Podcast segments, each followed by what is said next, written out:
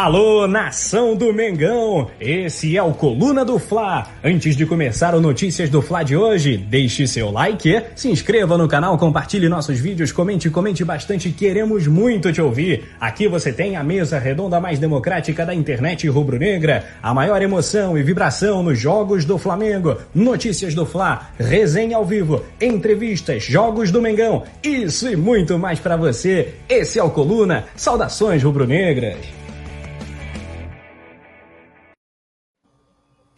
Boa noite, galera. Sempre um prazer estar aqui com vocês. Estamos no ar para mais um Notícias, 7 horas da noite, 7 e 2, na verdade. Dois minutinhos um pouco atrasadinhos, pedimos desculpas.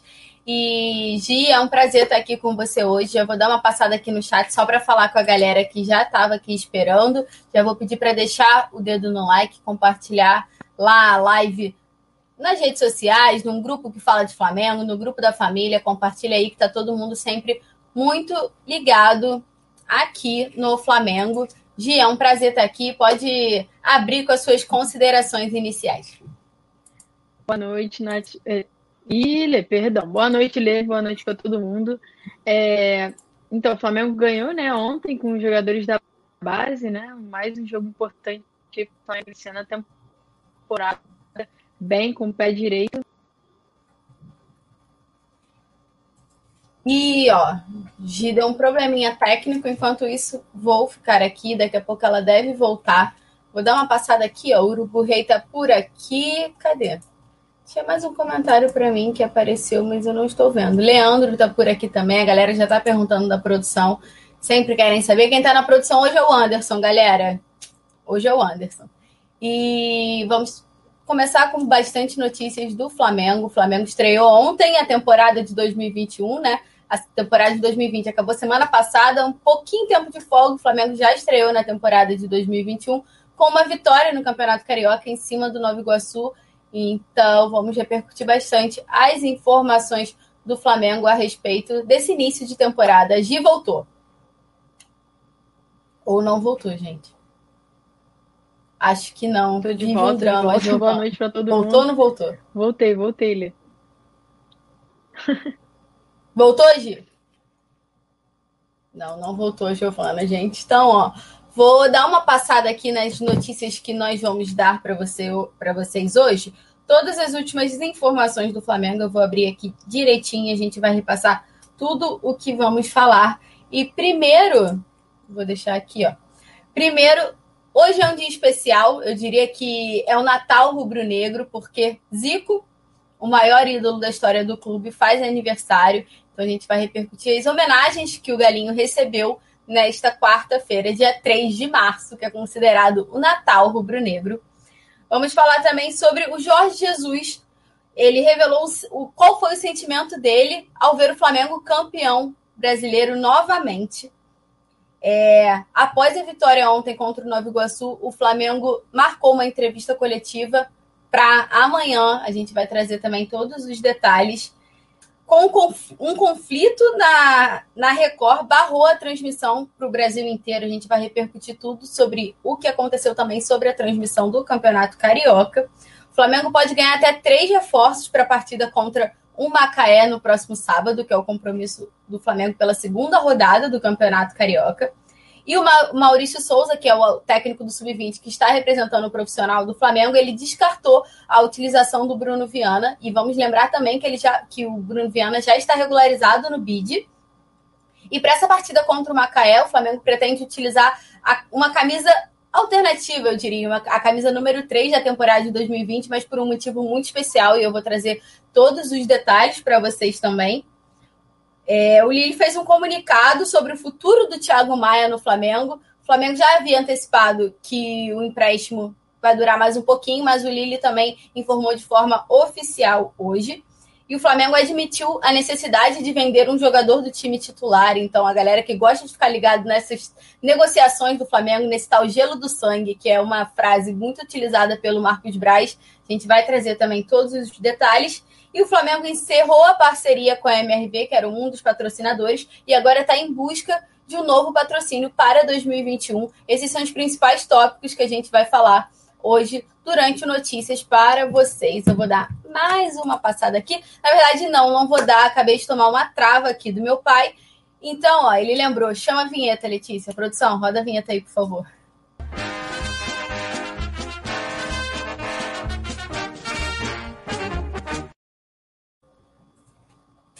Rodou. E aí, aí ó, rodou voltei. a vinheta e ainda voltou com a Giovana. Que delícia! Então é isso. Agora acho que foi, agora acho que foi. Perdão, peço desculpas a todo mundo, gente. Estou de volta aí, Lê. Tá. Pode dar os parabéns aí ao nosso galinho de Quintino. É isso, Giva, dá uma. Tá tudo bem, essas coisas acontecem, essa vida de home office e a internet no Rio de Janeiro é sempre assim. Galera no chat já acostumou, já entendeu. Nem te zoaram que você vascou mas tá tudo bem. Ó, já vou antecipar, né? Como eu falei, hoje é considerado Natal para os rubro-negros, porque é aniversário do rei. Zico completa 68 anos nesta quarta-feira, dia 3 de março, que é a data que todo rubro-negro sabe de cabeça, é quase um feriado para a nação, e recebeu homenagem de várias pessoas, inclusive do perfil oficial da Libertadores. Lembrou o fato do Zico ser o maior jogador do Flamengo na história da competição. Lembrou o título de 1981, quando o Zico conquistou com o clube, que foi a primeira Libertadores do Flamengo, e prestou essa homenagem ao eterno camisa 10 da Gávea. Eu vou abrir aqui, ó. É, a Libertadores comentou, abre aspas, feliz aniversário, Zico, o maior goleador do Flamengo na Libertadores, com é, é isso. Foi campeão em 1981. Parabéns, Zico. Fecha aspas para a Libertadores. E além da Libertadores, outras notícias a gente foi postando durante o dia. Quem foi prestando homenagem. O Diego Ribas já postou também. O Renier, cria do Flamengo, que está jogando lá na Alemanha, foi, foi um dos primeiros a homenagear o Zico. E várias outras peças. O Bruno Viana também, que a gente vai falar daqui a pouco. Um, o último reforço, né? para essa temporada do Flamengo. Na verdade, eu diria o primeiro reforço, mas é o último jogador a chegar também enviou parabéns ao Zico. E hoje é uma data muito especial. Foi carinho por todas as partes, porque não só o rubro-negro, mas eu acho que todo mundo tem um carinho muito grande pelo Zico. Eu acho que ele é uma peça unânime, assim. Torcedores de outros clubes é, prestam reverência a ele também, porque ele é um ser humano, assim, sem comparações. E sorte da nação que é o nosso rei, né, Gi? Vou deixar o seu espaço aí para você parabenizar o eterno camisa 10 e o maior ídolo do clube. Com certeza, com certeza, o maior ídolo do clube, assim, ó, é, eu fico muito feliz da gente ainda ter, né, uma peça tão importante viva, né, com a gente, dando saúde, ativo, tem canal no YouTube, gosta pra caramba dos torcedores, como você falou. É uma pessoa muito humilde, né? Então acho que é por isso que ele é tão querido pelos outros torcedores dos outros times também, porque ele é uma pessoa muito humilde, uma pessoa que, assim, apesar de todo o poder, toda a soberania que ele tem e que ele já teve né, no Flamengo, ele continua sendo uma pessoa muito receptiva, uma pessoa muito simpática, é, todo mundo gosta de conhecer. Quem fala do Zico fala tudo que eu falei, que ele é humilde, simpático, uma pessoa simples, uma pessoa assim, muito admirada, a pessoa fica até mais, é, se torna até mais admirada né, quando ela é desse jeito. Então, meus parabéns ao Zico. É, mais um ano de vida, mais um ano aí com muita saúde para ele, para todas as pessoas aí do Brasil que estão sofrendo com esse problema do coronavírus. Então, vou dar graças a Deus aí para todo mundo que está com saúde. E já vamos passar aí para a próxima notícia, falando de nostalgia, né? Tem alguém aí que parece que com saudade do Flamengo, Jesus, que em entrevista coletiva antes do jogo é, contra o Estoril falou sobre o Flamengo, revelou o sentimento dele ao ver o Flamengo campeão brasileiro de 2020. Eu vou falar que aspas dele é, corretamente. Falou assim, abre aspas, o Flamengo é a mesma coisa. Uma equipe onde deixei grandes jogadores, amigos, queremos bem dos amigos, portanto, ele fez com o Flamengo. Ele estava falando né, sobre essa relação que ele tem com os jogadores do Arsenal, o Davi Luiz e o Pablo Mari, que os dois já atuaram com ele e aí acabaram perguntando também sobre o Flamengo. Ele acabou mencionando que ficou feliz com a conquista do Flamengo. Ele que está em baixa lá, né? Lá em Portugal, ele não está tendo bons resultados no Benfica desde que ele chegou ao Benfica. Então a torcida pegando no pé dele até demais, está né? sendo bastante rígida com o Jorge Jesus. E ele já até é, deixou meio que assim.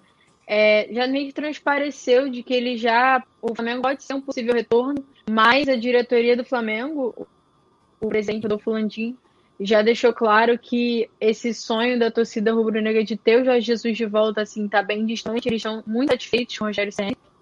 Rogério Senna que tem contrato até o fim é, de 2021, até dezembro de 2021, e pretende ficar assim no Flamengo, deve ficar no Flamengo até o fim da temporada. Agora foi campeão brasileiro, ganhou mais confiança, né, Lê? Eu queria saber como você vê essa questão do Jorge Jesus, é, talvez voltando ao futebol brasileiro é, Rogério no Flamengo, você o que você faria? Você mandaria o Rogério Senna embora ou deixaria ele para continuar o trabalho aqui que ele iniciou no Flamengo? Gi, primeiramente falando sobre o ponto do Jorge Jesus, eu acho que não tem o menor cabimento é, essa insistência no treinador, sabe?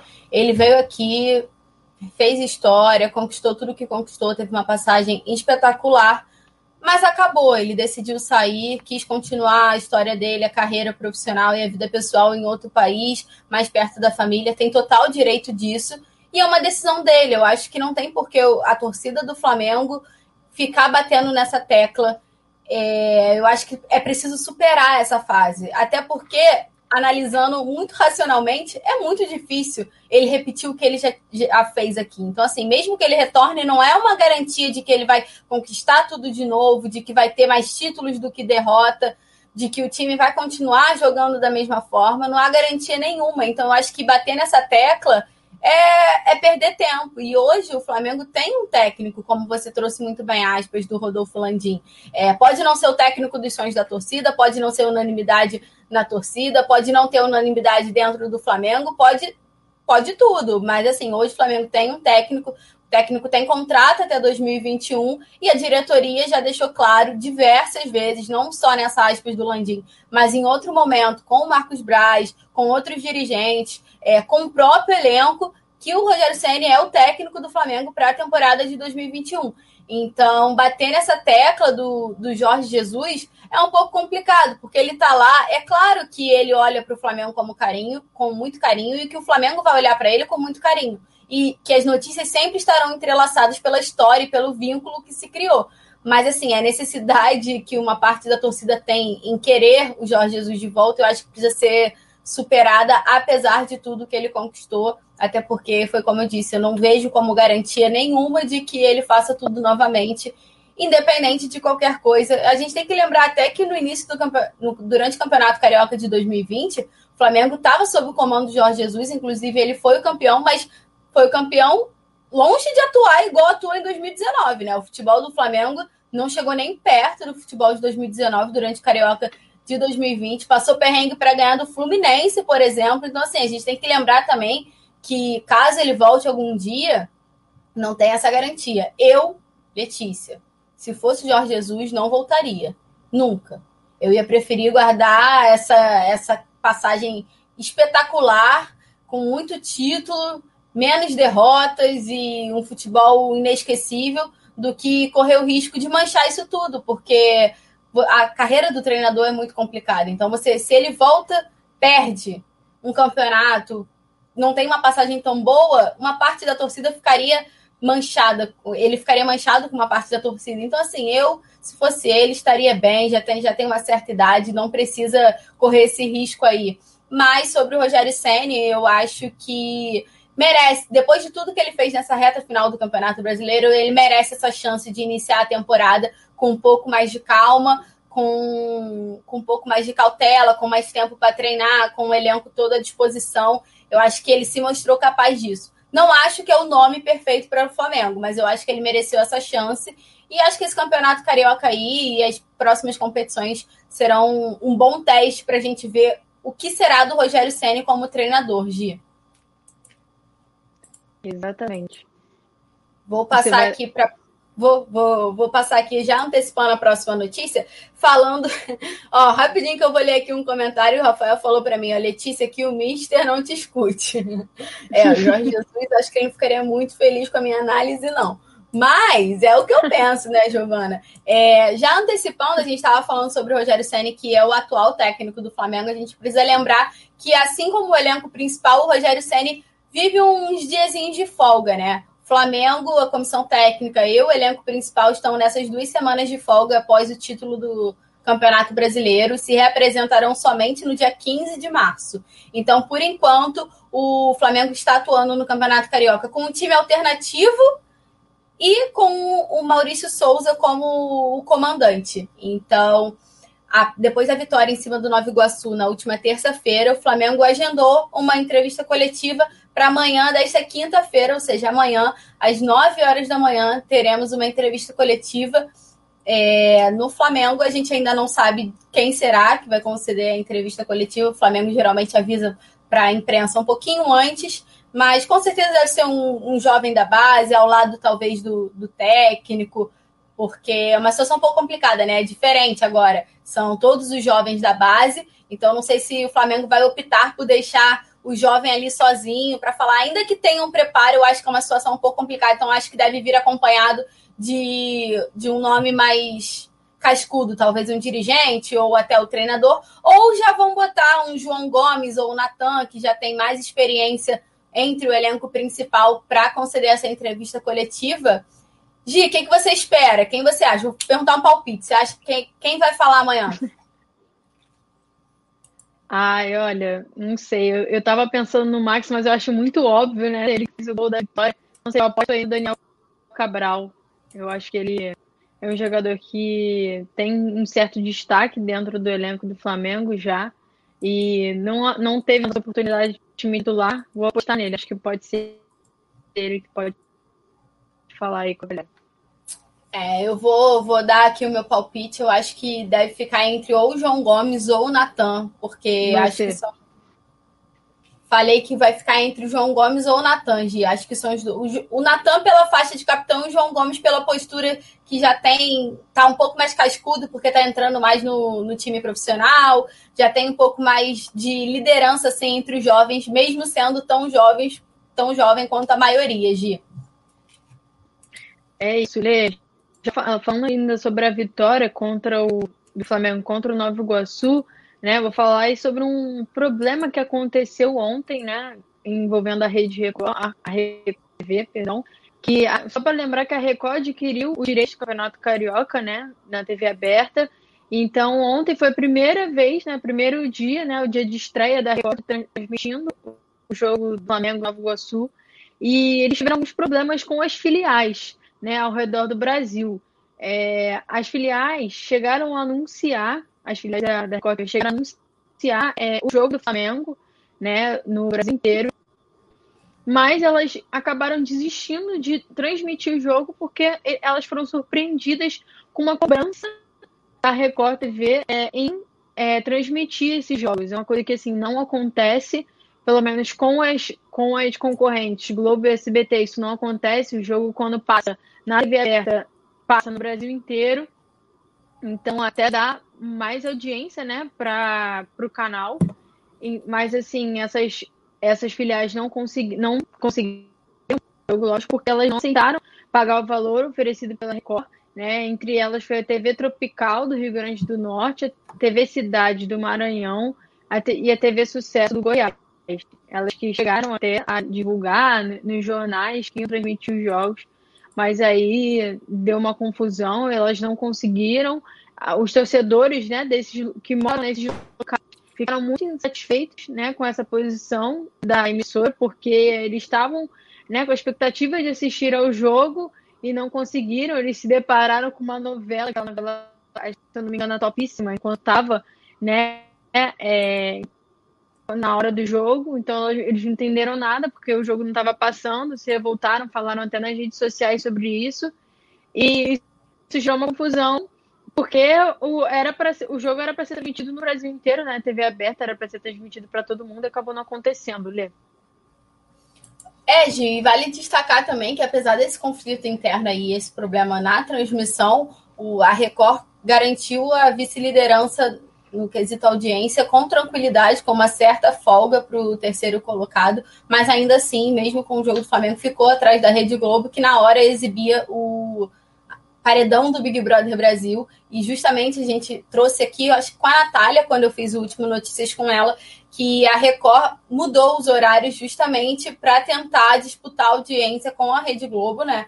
A Record pediu para os jogos serem às terças e no horário de 9h35 para tentar bater a audiência aí da Rede Globo, mas por enquanto, nesse primeiro jogo, nessa primeira rodada, ainda não conseguiu, não foi possível. A gente vai acompanhando conforme vai ser né, ao, ao longo do Campeonato Carioca. Acredito que uma final, em alguma situação assim, a audiência deve ser muito maior para Record, mas assim, para o parâmetro da Record, a audiência foi muito alta. Foi, acho que chegou a um pico de 15 pontos na hora do jogo. Então, 16. assim, é muito alto. Chegou a 16. 16.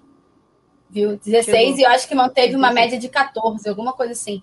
Então, é muito alto mesmo, gente. Apesar desse conflito interno, ou seja, se não tivesse acontecido esse problema, a audiência teria sido muito maior e a Record realmente conseguiria chegar mais próximo da Rede Globo, mas eu acho que foi como você falou, foi o primeiro jogo da Record no Campeonato Carioca depois de muitos anos, transmitindo um evento esportivo com apelo, né? Porque quando envolve futebol, Flamengo principalmente, envolve muita paixão. Então, assim, eu acho que a Record vai aprender a cada dia, vai melhorar a cada jogo. E aí vamos ter essas oscilações, mas a torcida precisa se acostumar, porque realmente o modelo de transmissão mudou, Gi. E aqui, ó, na sequência, já falando sobre o campeonato carioca, já projetando para próxima rodada, o Flamengo vai enfrentar o Macaé no sábado, às 6 horas, no Maracanã. O mando de campo é do Macaé, mas o jogo vai acontecer no Maracanã, as partes entraram em acordo e é por isso que o jogo acontecerá lá. E para esse jogo, o Flamengo vai ter três reforços. Vamos lembrar que o Flamengo, por enquanto, está atuando com um time alternativo, com a presença de alguns jovens que já transitam lá no profissional, como é o caso do João Gomes, Natan, Mateuzinho, Gabriel Batista e Rodrigo Muniz. Esses cinco, por exemplo, estavam no banco na partida contra o São Paulo, quando o Flamengo se consagrou octacampeão brasileiro. Mas agora, além desses jogadores, o Flamengo pode ganhar três reforços do profissional, que será o Michael, o PP e o Hugo Moura, que retornou de empréstimo do Curitiba e podem atuar aí. O Bruno Viana era um nome que estava presente nessa lista, ele está treinando com o grupo, Porém, ele ainda não está 100% recuperado da lesão que ele teve na, no, no dedo da mão e ainda não vai estar à disposição do Flamengo para essa partida contra o Macaé, apesar de já estar regularizado. A gente precisa sempre trazer uma notícia boa. Bruno Viana foi regularizado, o nomezinho dele já saiu no bid, então ele está liberado para atuar. Mas nessa partida contra o Macaé, ele ainda não será relacionado. O Maurício de Souza já antecipou isso por conta do dessa lesão dele no dedo, mas o Flamengo ganha três reforços: Michael, PP e o Hugo Moura. Eu acho que é um bom momento, Gil. Eu queria saber o que você pensa sobre esse time alternativo aí do Flamengo, que vai ganhando umas peças que já têm experiência no profissional. Claro que não são as peças principais do elenco profissional do Flamengo, não estão entre os titulares, mas são peças que podem agregar muito ao profissional. Por exemplo, o Michael era um jogador que chegou com, com status de craque, assim, digamos, né? Foi a revelação do Campeonato Brasileiro de 2019, o Flamengo comprou, mas ele não teve tanto espaço assim, não demonstrou tanto futebol, assim como ele era muito atuante no Goiás. Então ele ainda tem uma expectativa aí e ele, ele pediu para jogar o Campeonato Carioca para poder melhorar e ser mais utilizado na equipe principal do Flamengo. A gente já trouxe isso na semana passada. Jogar o Carioca foi um pedido dele. E o PP também está entre esses nomes e é uma peça que vem sendo muito utilizada pelo Rogério Ceni ao longo desses jogos. A torcida do Flamengo até não entendia, porque o PP nunca, nunca era utilizado e desde que o Rogério Ceni chegou, o Rogério Ceni utiliza ele em quase todos os jogos. O Rogério Ceni abraçou ele ali e ele tem atuado bastante. E a paralela a isso é o Hugo Moura, que foi um outro pedido do Rogério Senni, né? Estava emprestado ao Curitiba e aí retorna de empréstimo por um pedido do Rogério Senni. A gente antecipou isso há muito tempo já. Então agora já está integrado ao elenco profissional do Flamengo, já está treinando e para essa segunda rodada terá esses três jogadores à disposição. Como é que você vê, Gi, essa, essa possibilidade aí do Flamengo de misturar os jovens da base com alguns jogadores um pouco mais experientes? Olha, Lê, eu acho assim uma oportunidade gigantesca, tanto para esses jogadores que não estão tendo oportunidade no Flamengo, no time principal, quanto para os jogadores de base, porque assim, o Carioca, querendo ou não, é, não é mais aquele campeonato de antigamente, né, dos anos 80, 90, 2000, que era disputadíssimo, todo mundo parava para ver o Carioca, né, jogavam jogadores titulares, queriam jogar, os titulares queriam sempre jogar, né? Querendo ou não, caiu um pouco de rendimento do Campeonato Carioca. E é uma oportunidade esses garotos base hoje em dia demonstrarem a qualidade que eles têm, porque eles não têm muito espaço no time principal, né? Lógico, tem outras peças que são fundamentais no elenco principal, já tem sua titularidade garantida, mas esses jogadores têm oportunidade. Caiu hoje. Mas vou dar uma continuidade aqui, porque eu acho que é um pensamento muito da torcida do Flamengo, né? É claro que o Campeonato Carioca não tem mais aquele apelo, porque por tudo o que envolve, é uma temporada muito corrida, ainda mais essa temporada de 2021. Mas eu acho que é um tempo que o, qualquer clube, principalmente o Flamengo, que tem um elenco muito grande, uma delegação muito extensa, pode aproveitar para tirar proveito de todos esses jogadores, por exemplo, o Michael, que não vem sendo muito atuado, ele pode ganhar um espaço e aí conseguir conquistar um pouco mais lá no do Rogério Ceni na equipe principal, assim como o PP e também com, com os jovens da base também que precisam desse desse empurrãozinho, né? O Natan, o João Gomes já estão lá no profissional, mas assim, as outras peças, o Lázaro é uma das promessas da base, ele pode destacar muito no Carioca e conseguir o espaço dele no profissional, que ainda não tem tanto assim, por exemplo. Então, eu acho que esse período do Campeonato Carioca, mesmo agora que está sob o comando do Maurício Souza, ou quando o Rogério Senna assumir, que eu acho que é a partir da terceira rodada, é, eu acho que é importante, eu acho que precisa tirar proveito de treinar e saber como é que vai estar tá tudo direitinho com todos os jogadores. Então, eu acho que esse momento aí é, é crucial para todo o, o resto da temporada do Flamengo. Acho que dá para fazer bom proveito dessa, desse campeonato carioca. E claro que o Flamengo tem aquela, digamos, obrigação de vencer o campeonato carioca com o pé nas costas, porque o elenco é muito superior a todos os outros, né? A gente pode destacar a partida contra o Nova Iguaçu, que o Flamengo estava com uma média de 19 anos em campo, e assim, o Nova Iguaçu não conseguiu, não conseguiu fazer nada. É claro que a gente está falando de um clube que tem um investimento muito menor, mas a gente tem que reconhecer que o Flamengo estava com um elenco da base praticamente e conseguiu fazer frente a um elenco profissional tranquilamente, né? Então, claro que quando pegar, quando começar a mesclar aí com o principal, a situação vai ficar um pouco melhor ainda para o Flamengo. Então, é meio que aquela frase que a gente usa muito para o Campeonato Brasileiro, que o carioca é obrigação, Gi. Você concorda? Concordo, eu estava falando naquela hora ali, perdão, tô... é, foi exatamente o que você falou. É, eu acho uma oportunidade imensa para os jogadores, porque ele já tem destaque no sub-20, né? Ele já, alguns já atuam no profissional do Flamengo, como o Natan, o Noga já chegou a atuar, o Daniel Cabral, o Lázaro, mas não tem devido espaço né, por conta da, da, disputa, né? Mesmo na, na, nas vagas de titular no Flamengo. Mas eles né, com essa qualidade, eles conseguem demonstrar no Campeonato Carioca isso e podem até cavar uma vaga sim. Por exemplo, o Natan, é, eu acho ele um grande jogador, ele talvez possa ser utilizado em alguns jogos pelo Rogério Senna como titular para revezar ali um pouco até agora é até mais difícil para ele, né? Porque o Arão também apareceu como uma peça-chave na zaga, então é mais uma pessoa ali na disputa. O Lázaro, eu acredito que é um jogador também que tem muita qualidade, que pode acrescentar no ataque do Flamengo o Daniel Cabral também acho que pode acrescentar muito no meio do Flamengo, assim como o João Gomes já está acrescentando. Então é uma oportunidade para eles se destacarem, porque o Rogério sempre está ali de olho, com certeza está ali de olho. Ele vai olhar para esses caras e vai falar: Ó, oh, eu quero usar esse, eu quero usar esse, esse vai me ajudar. E além disso, vai ter a ajuda desse experiente, né? Como o Michael, o PP, que já tem mais experiência que alguns outros ali, né?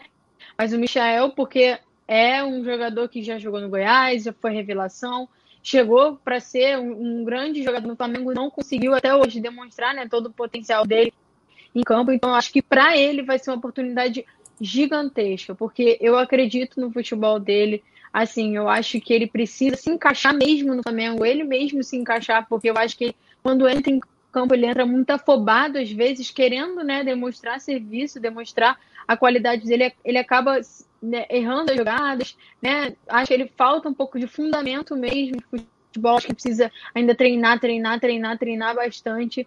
Mas acho que com essa garotada aí ele vai dar um show ontem. Eu acho que faltou o Michael naquele jogo para dar uma aquecida, dar uma velocidade no jogo.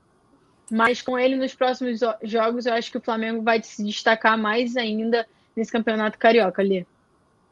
Foi exatamente o que eu pensei ontem, Gil. Eu acho que se ele tivesse à disposição, era uma boa peça para entrar ontem. Ainda que pudesse entrar como titular mesmo e depois um outro garoto substituísse para dar uma oportunidade para todo mundo. Mas eu acho que é o tipo de jogo que ele realmente precisa para mostrar espaço. Contrapartida, já que o Flamengo tem o Michael, PP e Hugo Moura, temos um jogador que chegou, mas ainda não vai poder estrear, né, Gi? É isso, como você falou aí anteriormente, ele é Bruno Viana é, não vai poder estrear ainda no próximo jogo do Flamengo pelo Campeonato Carioca. O Maurício Souza, que é o técnico interino do Flamengo, já descartou a possibilidade né, do Bruno Viana estrear pelo Flamengo, apesar de ele já estar registrado no BID, como você falou. Né, ele já está livre para atuar, mas ele chegou e já se lesionou. Né? Eu achei um pouco triste para ele, né? Eu fiquei um pouco desapontada com isso, porque ele acabou de chegar e ele já se lesionou. O Flamengo está acumulando várias lesões aí, acumulou várias lesões na temporada. Então, assim, o Maurício de Souza falou que ele não vai poder jogar. Ele sofreu uma, uma fratura no dedo da mão direita é, e ele não pode ainda ter contato né, com jogadores por conta dessa lesão. O Maurício Souza mesmo falou isso, falou assim, abre aspas, ele sofreu uma fratura na mão e ainda não pode ter contato infelizmente ele não vai poder jogar esses jogos. Então, além desse jogo contra o Macaé, é capaz de ele ficar fora de outros jogos ainda. É, fico triste que eu queria muito ver a estreia do Bruno Viana, queria ver como ele é em campo. Acho que nesse Carioca seria bom para ele começar né, em uma competição um pouco menos assim disputada né, pelo Flamengo, com menos peso.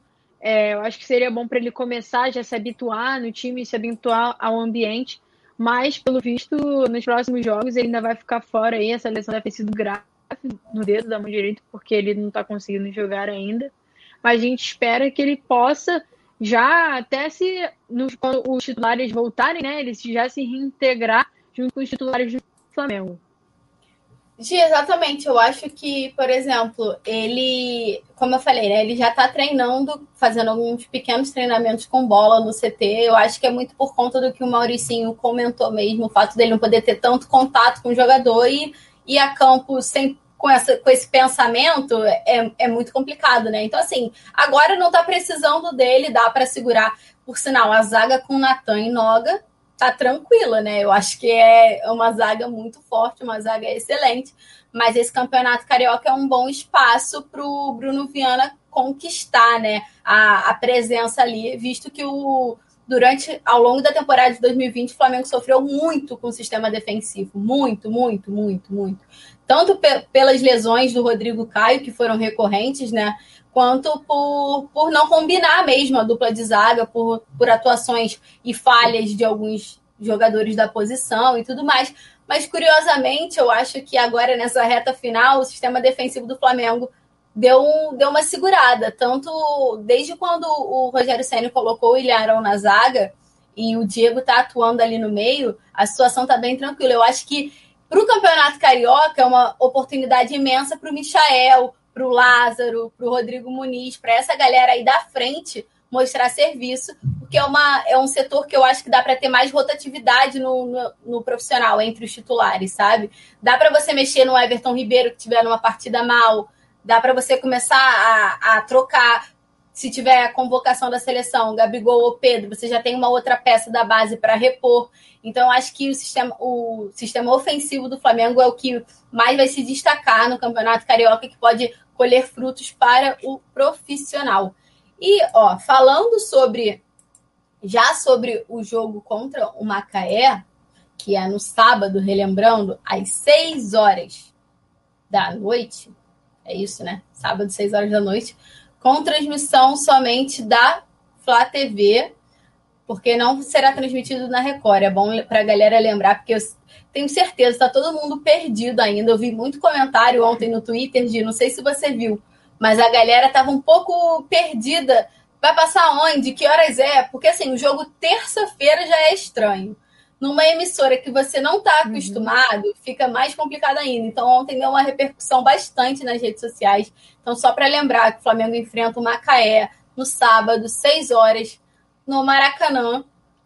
E a transmissão não será pela Record, será somente pela Flá TV, que é a nova plataforma de streaming do Flamengo. Mas é aquilo, né, Gi? É só deixar no mudo ou assistir a transmissão com áudio aqui no Coluna do Fla, com Rafa Penido, João Pedro Granete lá, direto do Maracanã, o Túlio nos melhores comentários possíveis. Então a galera pode ficar ligada aqui, porque a gente traz tudo em primeira mão e direto do Maracanã, né? Campeonato Carioca tem dessas vantagens, a equipe do Coluna do Fla está sempre lá no Maracanã. E já trazendo sobre isso, o Flamengo vai enfrentar o Macaé, como eu falei. Na verdade, o mando de campo da partida é do Macaé, só que o Flamengo negociou com o Macaé e vão atuar no Maracanã. E o Flamengo quer prestar uma homenagem ao elenco campeão na última semana né, do Campeonato Brasileiro. E o Flamengo está conversando com o Macaé para acertar esses detalhes, porque o Flamengo quer usar o uniforme da temporada de 2020, esse uniforme todo preto, que é o manto 3 do Flamengo, com esse pet aí diferente, que é um pet que vem escrito Octa Campeão Brasileiro. E aí mudou um pouquinho os lugares do patrocínio e tudo mais, mas é aquela camisa que a gente já está acostumada, não é a camisa nova, é a camisa da temporada de 2020, o terceiro manto do Flamengo, com essa homenagem. É, essa é a pretensão do Flamengo, é a expectativa do clube, mas por enquanto o só será definido na sexta-feira. O João Pedro Granete apurou para a gente direitinho e essa vai ter uma reunião entre Flamengo e Macaé para acertar os detalhes da partida. E aí, dependendo da, da autorização ou não do Macaé, o Flamengo vai utilizar esse manto, mas acredito que não deve ter muitos problemas. Acho que o Macaé não vai complicar uma situação tão pequena quanto essa, né? Para o clube prestar essa homenagem para os jogadores que foram campeões. E vamos lembrar que o Flamengo vai a campo com um time alternativo, né? O time da galera da base, com alguns, alguns umas peças que estão presentes no profissional.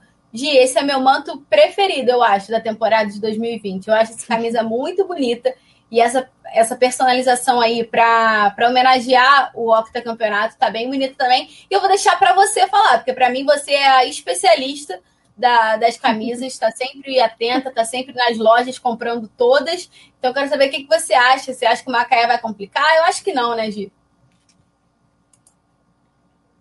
Não, acho que não também, ainda mais porque, pô, o Flamengo acabou de ser campeão, né? Se eles recusarem isso, pô, acho que vai ser muita, muita covardia deles, então acho que eles vão aceitar sim. E assim, a minha opinião também é foi o manto mais bonito da temporada. É, eu sou, como você falou, sou a louca dos mantos, quando lança uma camisa, já tô no outro dia lá na loja comprando, já tá reservada para mim, já deixa reservada para eu comprar, mas assim, eu sou adoro, adoro todas as camisas, mas assim, essa especial da, da temporada de 2020 foi a mais bonita. Quando eles lançaram, eu fiquei assim completamente apaixonada porque o tecido dela é diferente das outras. Tecido dela é bem leve, assim, né? e ele é bonito, ele é brilhante, ele não incomoda. Eu uso ela frequentemente porque ela não incomoda. Parece que eu tô assim, é, sem blusa, porque ela é muito leve, muito bonita. Até personalizei, botei o pet da Libertadores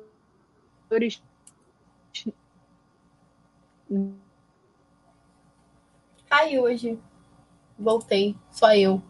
É, mas é isso aí, eu acho essa camisa mais bonita também. Eu acho que é uma camisa simples. O Flamengo não, não fez. O Flamengo fez o básico e a camisa ficou linda. E aí, com essa camisa da temporada de 2020, querem prestar homenagem aos jogadores e ao clube, né? Que foi é, octa campeão brasileiro. E estão dependendo da autorização do Macaé para ver se vai conseguir ou não jogar a partida de sábado com esse uniforme aí, com esse pet que está muito bonito também.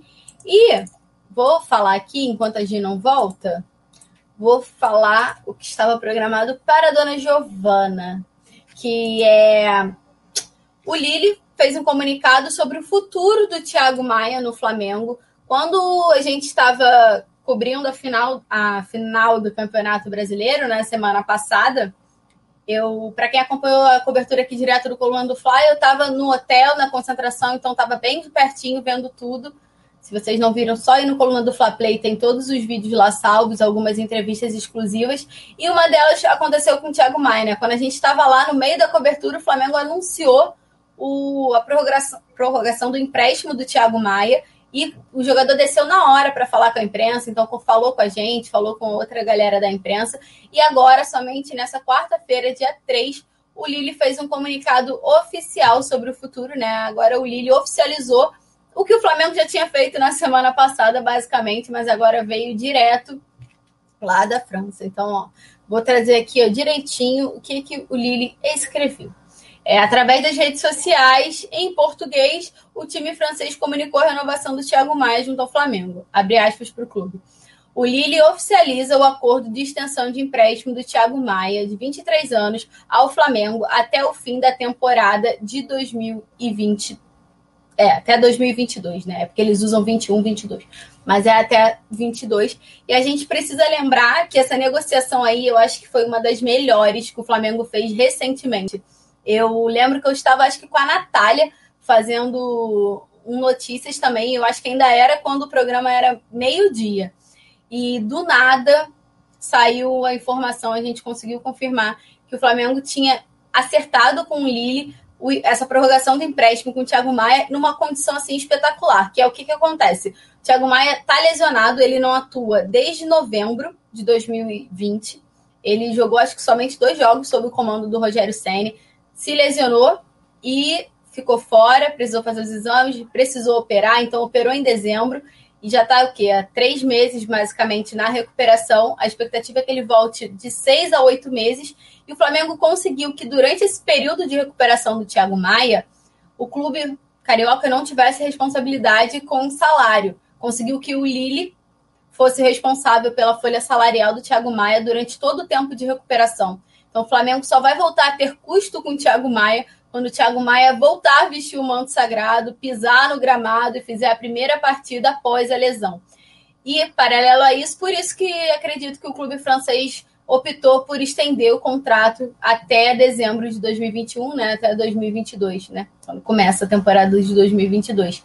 Então, acho que é, assim, espetacular para mim, porque é um jogador excepcional para o Flamengo e estava vindo muito bem, estava atuando muito bem com o manto sagrado. Infelizmente, teve a lesão e ele não ia atuar, porque o empréstimo dele ia acabar agora, junto com quando ele tivesse tecnicamente, né? A expectativa que ele esteja recuperado. E o Flamengo ainda ia ter todo esse custo, mas aí o Flamengo conseguiu negociar, o Marcos Braz e o Spindle conseguiram acertar com o clube francês essa condição. Então, agora, nessa quarta-feira, o clube francês oficializou esse empréstimo aí do Thiago Maia por mais tempo é bem verdade que o clube não comenta sobre o fato do salário, mas a gente já apurou, o Marcos Braz já comentou sobre isso, todas as condições. Então, acho que é um ganho excepcional para o Flamengo. Galera do chat aí, eu não sei o que, que acham, mas ó, o Rafael Lima lembrou. Foi com a Natália que você deu essa notícia excelente da negociação. Você e Natália trazem as melhores notícias. Eu lembro, porque isso ficou muito marcado. Porque foi assim que ele teve a lesão e a gente ficou assim, pô, ele não, não vai mais atuar pelo Flamengo, porque era muito tempo de recuperação e o empréstimo dele já estava para acabar. Até que do nada saiu essa notícia. É verdade, Rafael, você está sempre ligado, trouxe muito bem. Vou até comentar com a Natália depois que você ficou ligado. E foi exatamente isso. Aí eu lembro que eu fiquei louca, eu falei, meu Deus do céu, que, que parada boa, porque.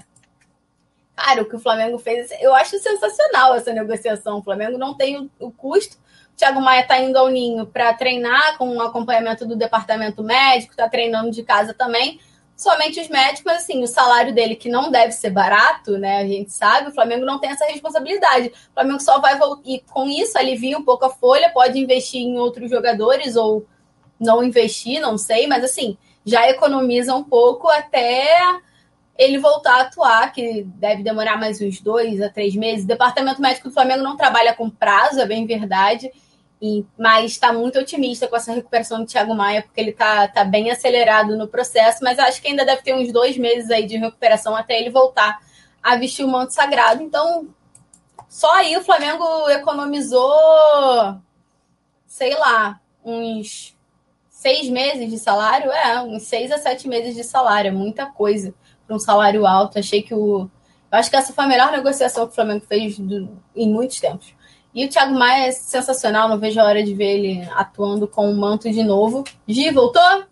Você gosta da negociação? Voltei, mas ai, tá tenso aqui. Mas olha só, eu achei assim uma, um reforço gigantesco que o Flamengo já conseguiu, né, para esse elenco de 2021. Já, lógico, ele já estava atuando no Flamengo no passado, mas ele ainda não atuou em 2021, então vai ser um assim, quando ele voltar, ele vai se habituar novamente. Ele estava sendo titular, né? Quando ele estava jogando bem, estava fazendo partidas assim de altíssimo nível. Sempre soube que ele era um ótimo jogador. Espero que ele se recupere logo, porque ele nesse elenco do Flamengo vai ajudar muito, né? Ele que essa, essa posição que ele faz. É, o Flamengo está precisando né, de jogador ali, porque às vezes tem um que está suspenso, um está lesionado, né? Então, quanto mais peças ali, melhor. O Arão que tava, chegou a ser recuado para a zaga, então ali ficou apenas Gerson Diego Ribas. Aí o Diego pô, foi, ficou suspenso, aí teve que chamar o João Gomes. Então, ele precisa se recuperar, né? Eu acho que assim,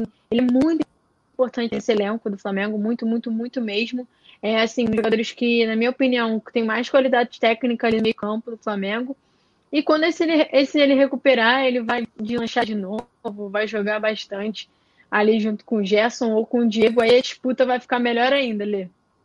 Nossa, aí realmente é um problema para o Rogério Ceni resolver, porque eu não queria não, porque parece que quando o Arão foi para a zaga, tudo eu sou suspeita, né? Eu sou Arãozete demais em qualquer posição. Se o Arão for o goleiro, eu tô lá, ó.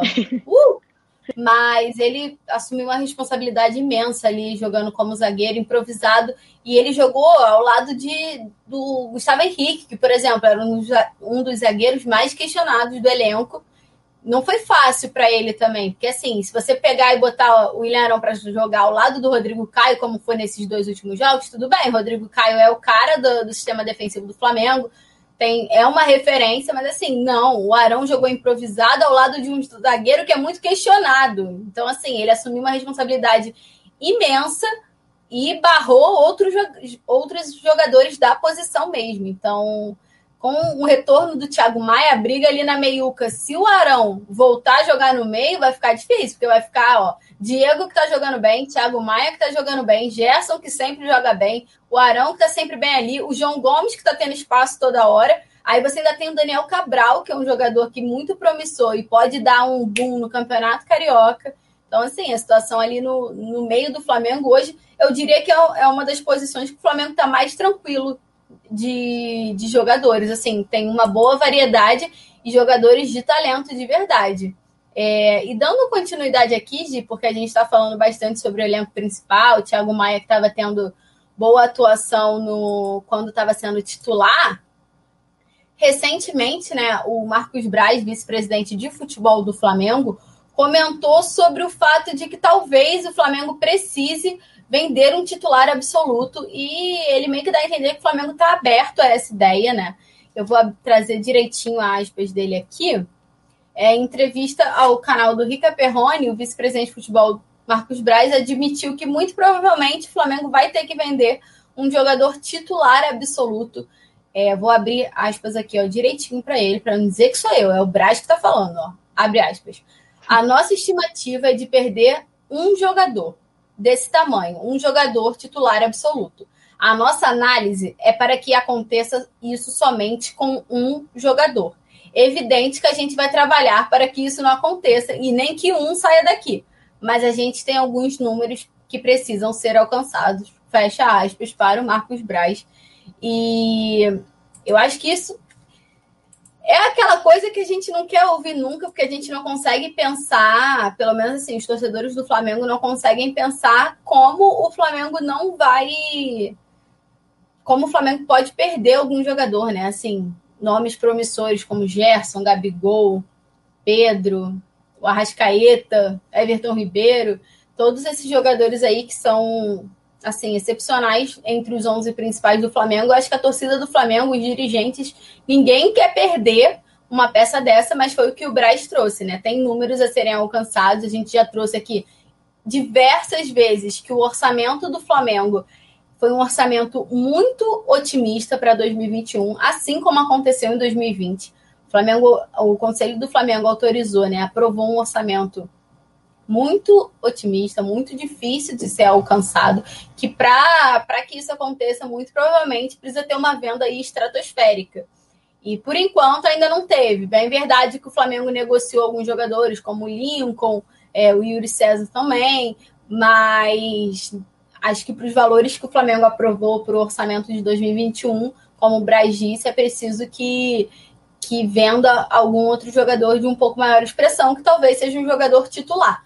E ele já antecipou que vai fazer de tudo para que isso não aconteça. Acho que o Flamengo não quer perder nenhuma peça, mas que se tiver que perder, que perca uma só, do que perca mais jogadores ali do elenco principal.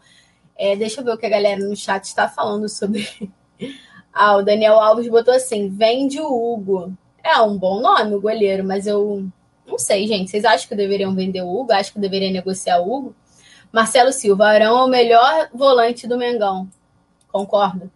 É, Alzira, um beijo, ela tá falando da abelha rainha. A Alzira lembra, né, do que acontece. Ela sempre fala. É, Marcela Sins falou: vende o Vitinho, Michael. São bons nomes, né? O Flamengo tem, algum, tem alguns nomes que podem ajudar essa negociação aí sem que precise de um elenco sem que precise vender um jogador assim, titularzaço. Por exemplo, foi o que já disseram, né? Vitinho, Michael, Gustavo Henrique, Léo Pereira. Mais o Léo Pereira do que o Gustavo Henrique, eu acho. O Hugo. Quer dizer, eu acho que eu ainda sou um pouco resistente ao Hugo, porque eu acho que ele vai ser um goleiro promissor, assim, nível máximo do Flamengo. Vai ser um goleiro muito eu acho que em dois anos assim ele vai ser o 0-1 do Flamengo com certa tranquilidade. Então acho que ainda precisa segurar um pouco o Hugo, mas tem outras peças. Já a Alzira falando, ó, vende o Hugo. Meu Deus, vocês querem mesmo que venda o Hugo, gente? É, Hugo, o Vitinho, o Michael, ó. Tem um o Celso falou, vende o Gabi e o Pedro. ó, que isso, gente. Gabi e o Pedro, Deus me livre, já imaginou? O torcedor do Flamengo não vai aguentar não vender o Gabi e o Pedro. Gi, você tá me ouvindo? Tô, tô te ouvindo. Porque eu tô é travada sua, pra você? A sua imagem tá travada pra mim, mas eu tô te ouvindo também. Por isso que eu perguntei. Eu ouvi você rindo. Não, eu tô ouvindo você bem. Sério? Ah, então é. quer falar? Tá travado, mas pode falar, tá tranquilo aí. Você acha, se você tivesse que optar, quem, quem você venderia? Ah, eu tô com a galera aí, Léo Pereira, Michael e Vitinho, certo? Assim, Vitinho em primeiro lugar. Vitinho em primeira, primeira colocação, porque assim, Vitinho para mim não dá mais. É, Michael e Léo Pereira. Assim, eu acho que seriam umas boas vendas para o Flamengo, ainda mais o Vitinho que custou bastante, né, aos cofres do Flamengo. Então, assim, eu acho que acredito que o Flamengo não vai conseguir vender o Vitinho da mesma maneira que comprou, né, pelo mesmo valor mas se conseguir fazer uma negociação é, que renda um dinheiro bom para os cofres do Flamengo, acho que vale a pena, porque é um jogador assim que eu não, não vejo, realmente, não vejo futuro no Flamengo, eu não vejo que ele vá ter uma evolução no Flamengo, eu não consigo, eu não consigo é, imaginar isso no momento. Desde que ele chegou, na verdade, eu não, não consegui imaginar essa evolução dele no Flamengo. Para mim, ele é um jogador que é, já poderia ter sido vendido e tem peças na base que podem suprir né, a vaga dele, porque ele não, assim, na minha opinião, ele não tem feito bons jogos desde que ele chegou. Ele fez um bom jogo ou outro, mas assim, ele não apresenta uma regularidade. Ele entra em campo, eu acho que assim, na minha visão, ele não, não entra com muita vontade, sabe? Como o Michael entra, como eles, os outros entram com vontade de querer vencer mesmo. É, eu acho, deixa eu só eu acho que, por exemplo, eu acho que talvez seja melhor para o Flamengo, se possível, vende o Vitinho e um zagueiro, e o Michael e um zagueiro, vende umas duas peças do que vender um jogador nível Arrascaeta, sabe? Mas é muito difícil que, por exemplo, eu acho que deve ser. Entre esses aí, eu acho que o Gerson é o que mais preocupa, porque vem fazendo uma temporada excepcional, uma temporada assim no Flamengo. Desde que ele chegou, ele é muito regular, o Gerson. E me espanta ainda ele não ter tido uma proposta estratosférica do futebol europeu de novo, né? Mas acho é. que se for pra, pra um, para um jogador sair, eu acho que é muito provável o Gerson, pela idade dele também, tá chamando muita atenção para ser convocado na, na, para a seleção brasileira agora para os jogos da eliminatória. Tite já comentou sobre isso. Então é uma situação que eu acho que o Gerson é um jogador que a gente precisa ligar o alerta. Gia, e tem patrocínio que saiu, né? A nação gosta de saber como é que tá a camisa do Flamengo, como é que tá a questão do patrocínio, então me conta aí.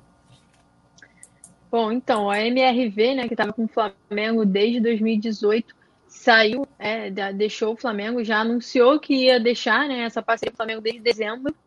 e agora oficialmente não faz mais parte do clube, essa parceria não existe mais. É, o Flamengo que jogou ontem com a camisa é, já sem o patrocínio, né, estava aí mesmo nessa imagem na parte de cima do número, nas costas, é, o MRV, e agora não estampa mais a camisa do Flamengo. O Flamengo que é, recebia da MRV cerca de 5 milhões de reais por mês.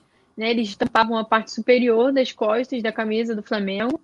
É, dessa forma, com a saída né, da, desse patrocínio, o Flamengo precisa é, agora já está buscando novos patrocínios para 2021. Só para lembrar que o Flamengo, com a saída da MRV, não tem patrocínio também nas mangas, né? O que está na manga é da Flá TV, não tem patrocínio nas mangas, no calção e no meião. Então, assim, o Flamengo precisa né, ir atrás de, um patro... de mais patrocinadores. Eu acho que, na minha opinião, o que não falta é patrocinador, né? Querendo estampar o nome na camisa do Flamengo.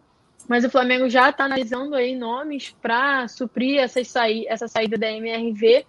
É... Vale lembrar também que a pandemia né, afetou muito os clubes inclusive o Flamengo. Então, o Flamengo está com uma receita um pouco diferente para 2021, porque precisa mesmo reduzir os custos. Está com uma receita bem assim simplificada para essa temporada, então precisa desse apoio dos patrocinadores até para conseguir é, alcançar seus objetivos em 2021. E, Lê, essa situação preocupa, né? Porque menos um patrocinador. O Flamengo está com vários espaços aí na camisa, né? Precisando de um patrocinador. Como eu falei, eu acredito que tem muitas pessoas querendo né, estampar o nome na camisa. Eu não acho que vai ser difícil isso, não, Lê. Não, acho que também não é difícil, mas acho que o Flamengo hoje aumenta um nível um pouco de para passar, sabe, escola, quando você aceitava o 6 e aí você vê que você consegue um 7, uhum. um 8, você já não quer mais tirar o 6, você já quer o 9 e o 10. Então, eu acho que o Flamengo está nesse nível aí por conta de todo o alto investimento no elenco, por conta de tudo o que está acontecendo e todos os títulos que o Flamengo está conquistando. Acho que o Flamengo está nesse nível de de limite para conseguir fechar uma parceria ou um patrocínio, né? O Flamengo usa muito agora o termo parceria ao invés de patrocínio, né? E com a MR, nesse caso da MRV não vai ser diferente. Eu acho que deve ter bastante procura pelo espaço da camisa, todos que você já citou, mas acho que o Flamengo está trabalhando com muita cautela para ver o que realmente se encaixa, o que, que realmente o Flamengo merece receber, porque tem tudo isso, né? Tem todo esse retorno. É, vou dar uma passada aqui no chat de novo. Ó. Galera que acompanhou, ó, vou agradecer a todo mundo que ficou ligado por aqui, interagiram bastante. Ó, tá todo mundo falando sobre os patrocínios já, já estavam citando quem acha que vai sair por conta do, da declaração do, do, do, Marcos Braz, e tá todo mundo ligado. Ó. Agora vocês vão ficar. Tá, Pera, eu vou dar mais uma passada de Lê, novo aqui. Lê, Oi. só antes de terminar, só queria pedir desculpas aí a galera por essa conexão ruim hoje. Gente, desculpa, eu tentei passar as informações o mais assim é, simples possível para vocês, para vocês conseguirem entender. Mas obrigada pela audiência, por estarem aqui comigo, apesar desse problema técnico. Eu tenho certeza que eu vou resolver e sexta-feira eu estou aqui de novo. Pode falar, Lê. Não, Gi, acontece. A gente está é isso, né? É, o, é a internet do, do Brasil, é o que a gente já está um pouco acostumado, infelizmente acontece, mas a galera do chat está sempre ligada, você comunicou direitinho, explicou tudo direitinho, todas as informações. ó, Gi, vou ler um comentário aqui, ó. Yuri Reis falou: Eu acho que quem sai é o Everton Ribeiro ou o Vitinho. E aí vem o Thiago Fonseca logo embaixo. Pode vender o treinador, não fora Sênior. Eu já li o, o, comentário e já fiquei rindo aqui, porque a galera é muito crítica com o Rogério Senna e eu faço parte dessa galera também. Mas agora eu tô dando o direito dele, o benefício da dúvida, sabe? Eu, eu concedi ao Rogério Senna agora para esse início de temporada. Galera que acompanhou todo mundo no Notícias, ó, muito obrigada. Vou pedir para vocês continuarem ligados aqui, porque agora vai começar o Resenha, o programa que tem a mesa redonda mais rubro-negra e pé quente da internet. E hoje está na apresentação de João Pedro Granete, Paulinha Matos, que todo mundo já conhece, e o nosso queridíssimo Túlio Rodrigues. Então, aqui, ó, tô passando o bastão para vocês. um bom programa e ó, saudações rubro-negras e feliz Natal, né? Que hoje é aniversário do rei. Alô, nação do Mengão! Esse é o Coluna do Fla. Antes de começar o resenha ao vivo, deixe seu like, se inscreva no canal, compartilhe nossos vídeos, comente, comente bastante, queremos te ouvir. Aqui você tem a mesa redonda mais democrática da internet rubro-negra, a maior emoção e vibração nos jogos do Flamengo, notícias do Fla, resenha ao vivo, entrevistas e muito mais. Esse é o Coluna. Saudações rubro-negras.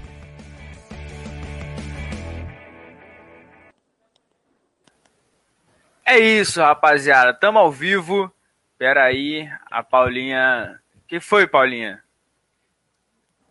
Ah, não, esquece. Daqui a pouco a gente fala disso. Boa noite para todo mundo. Estamos chegando com o resenha. É, a câmera deu um probleminha, a produção já viu. Mas, rapaziada, vamos com tudo. Yuri Reis já tá por aqui. Vicente Flá, Urubu Rei, Rafael Chaves também. É, Luciana Marques mandando sempre o salve dela. Mais uma vez estamos aqui para falar sobre Flamengo agora sim, a temporada 2021 começou, né, Paulinha? Todo mundo do chat é, falando, a gente foi campeão brasileiro, teve a lembrança do mosaico ontem. Como é que você viu a estreia dos moleques? Você que é fã sempre da base, sempre acompanha. E já de cara, um boa noite especial, sempre um prazer fazer o resenha na sua presença. Boa noite, João. Boa noite a todos. Um Feliz Natal, né? Que hoje a gente não pode esquecer do aniversário do rei. É, eu gostei, é, as minhas críticas, a gente, eu sei que a gente vai falar muito desse jogo, mas para a gente começar aqui, é, eu gosto do, dos meninos. É, algumas atuações específicas eu achei foram muito boas, outras mais apagadas, mas é natural, né? Primeiro jogo deles, eles que estavam meio separados, uma galera que estava com o profissional, né? A outra galera treinando com a base, então eles não tiveram muito tempo para se ajustar. A minha crítica maior é ao treinador, né, ao Mauricinho. Eu cheguei a falar sobre isso no resenha pré-jogo, mas a gente tem muito que debater aqui hoje.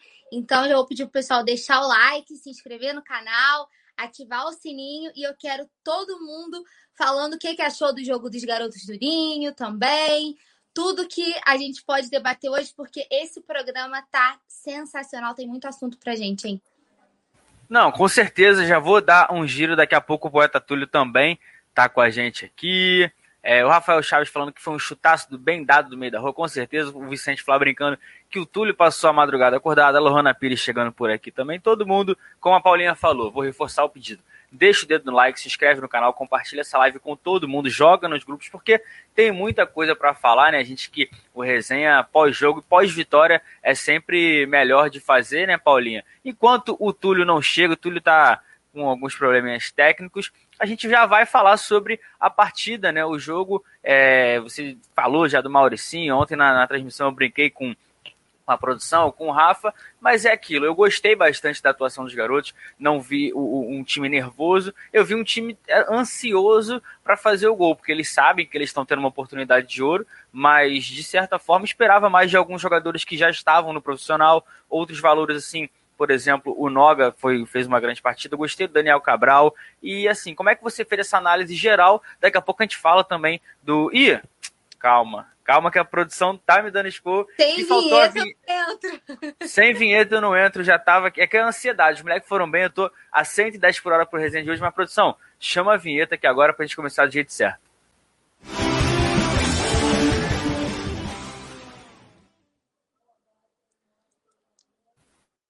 Agora sim, eu tomando tipo 20 anos de curso e, e, ainda tô assim, mas Paulinha, é aquilo, né? 1x0 Flamengo, estamos com o pé direito. Como é que você viu é, essa situação toda, os garotos, quem você destaca, além do chute do Max, é claro, um balanço no geral da, da vitória por 1x0 sobre o Nova Iguaçu.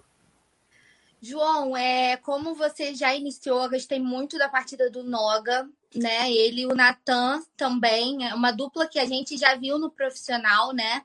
É, que ficou um pouquinho separada quando o Natan ficou no profissional, o Noga voltou para o sub-20, mas é uma dupla muito consistente, muito segura, né? Que segurou a onda bonito ali. É, a partida muito boa do Daniel Cabral, uma pena ele ter sentido, né? Não ter conseguido fazer ficar mais tempo dentro de campo. O João Gomes, assim como vinha fazendo profissional, deu uma segurada ali no também.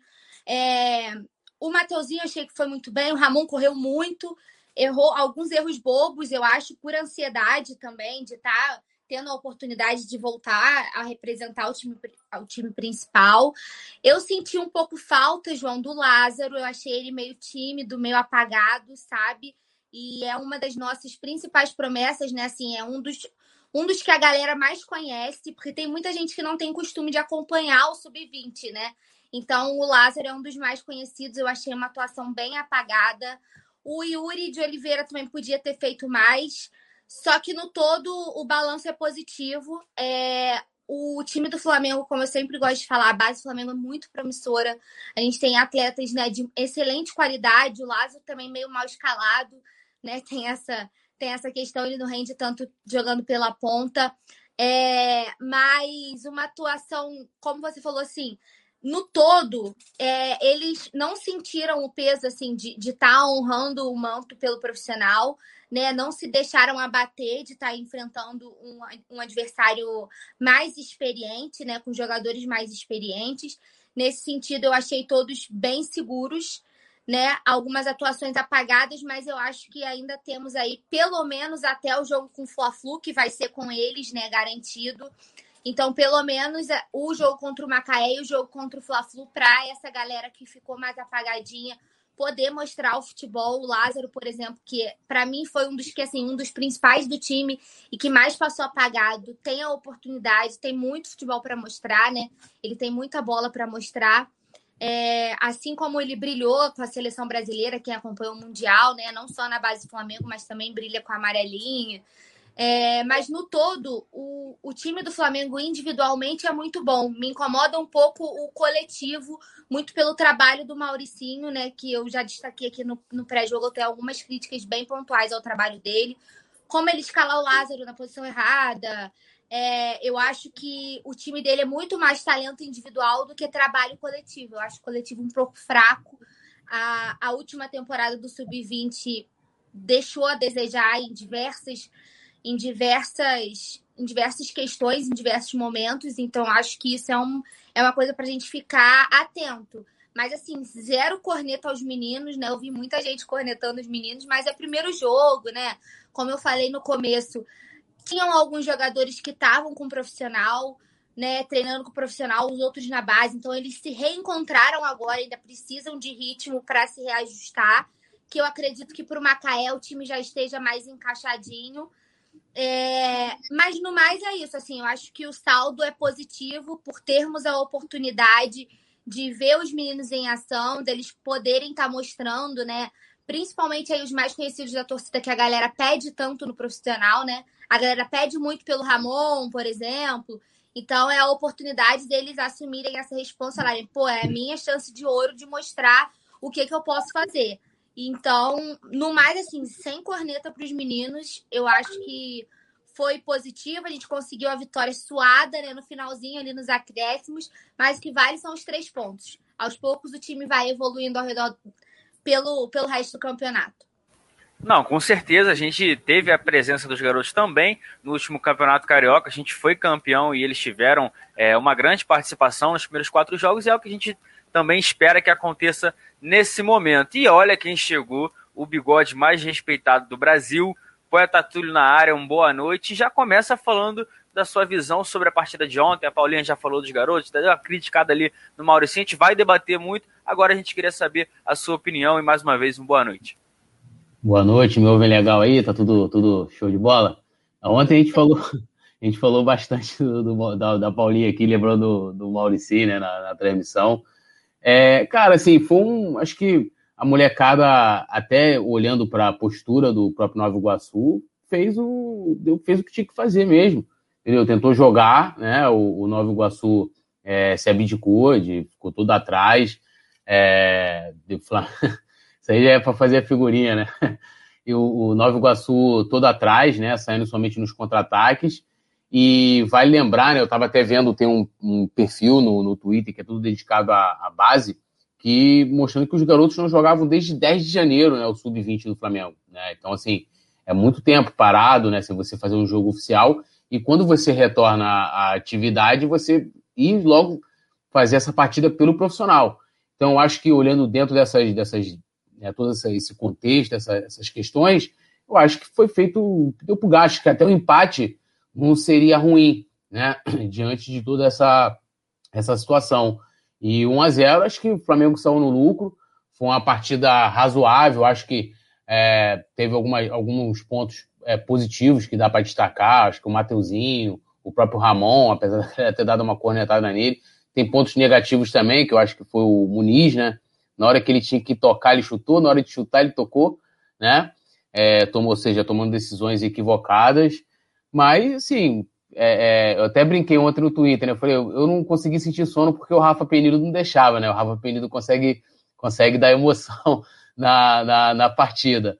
Mas acho que foi, foi, foi pro gasto. Acredito que a próxima partida, né? Que é no próximo sábado, a mulher cara deve atuar melhor. E outra coisa que eu queria ver também, não tinha tamanho P nem M pra garotada, né? Cabia, só tinha tamanho M, né?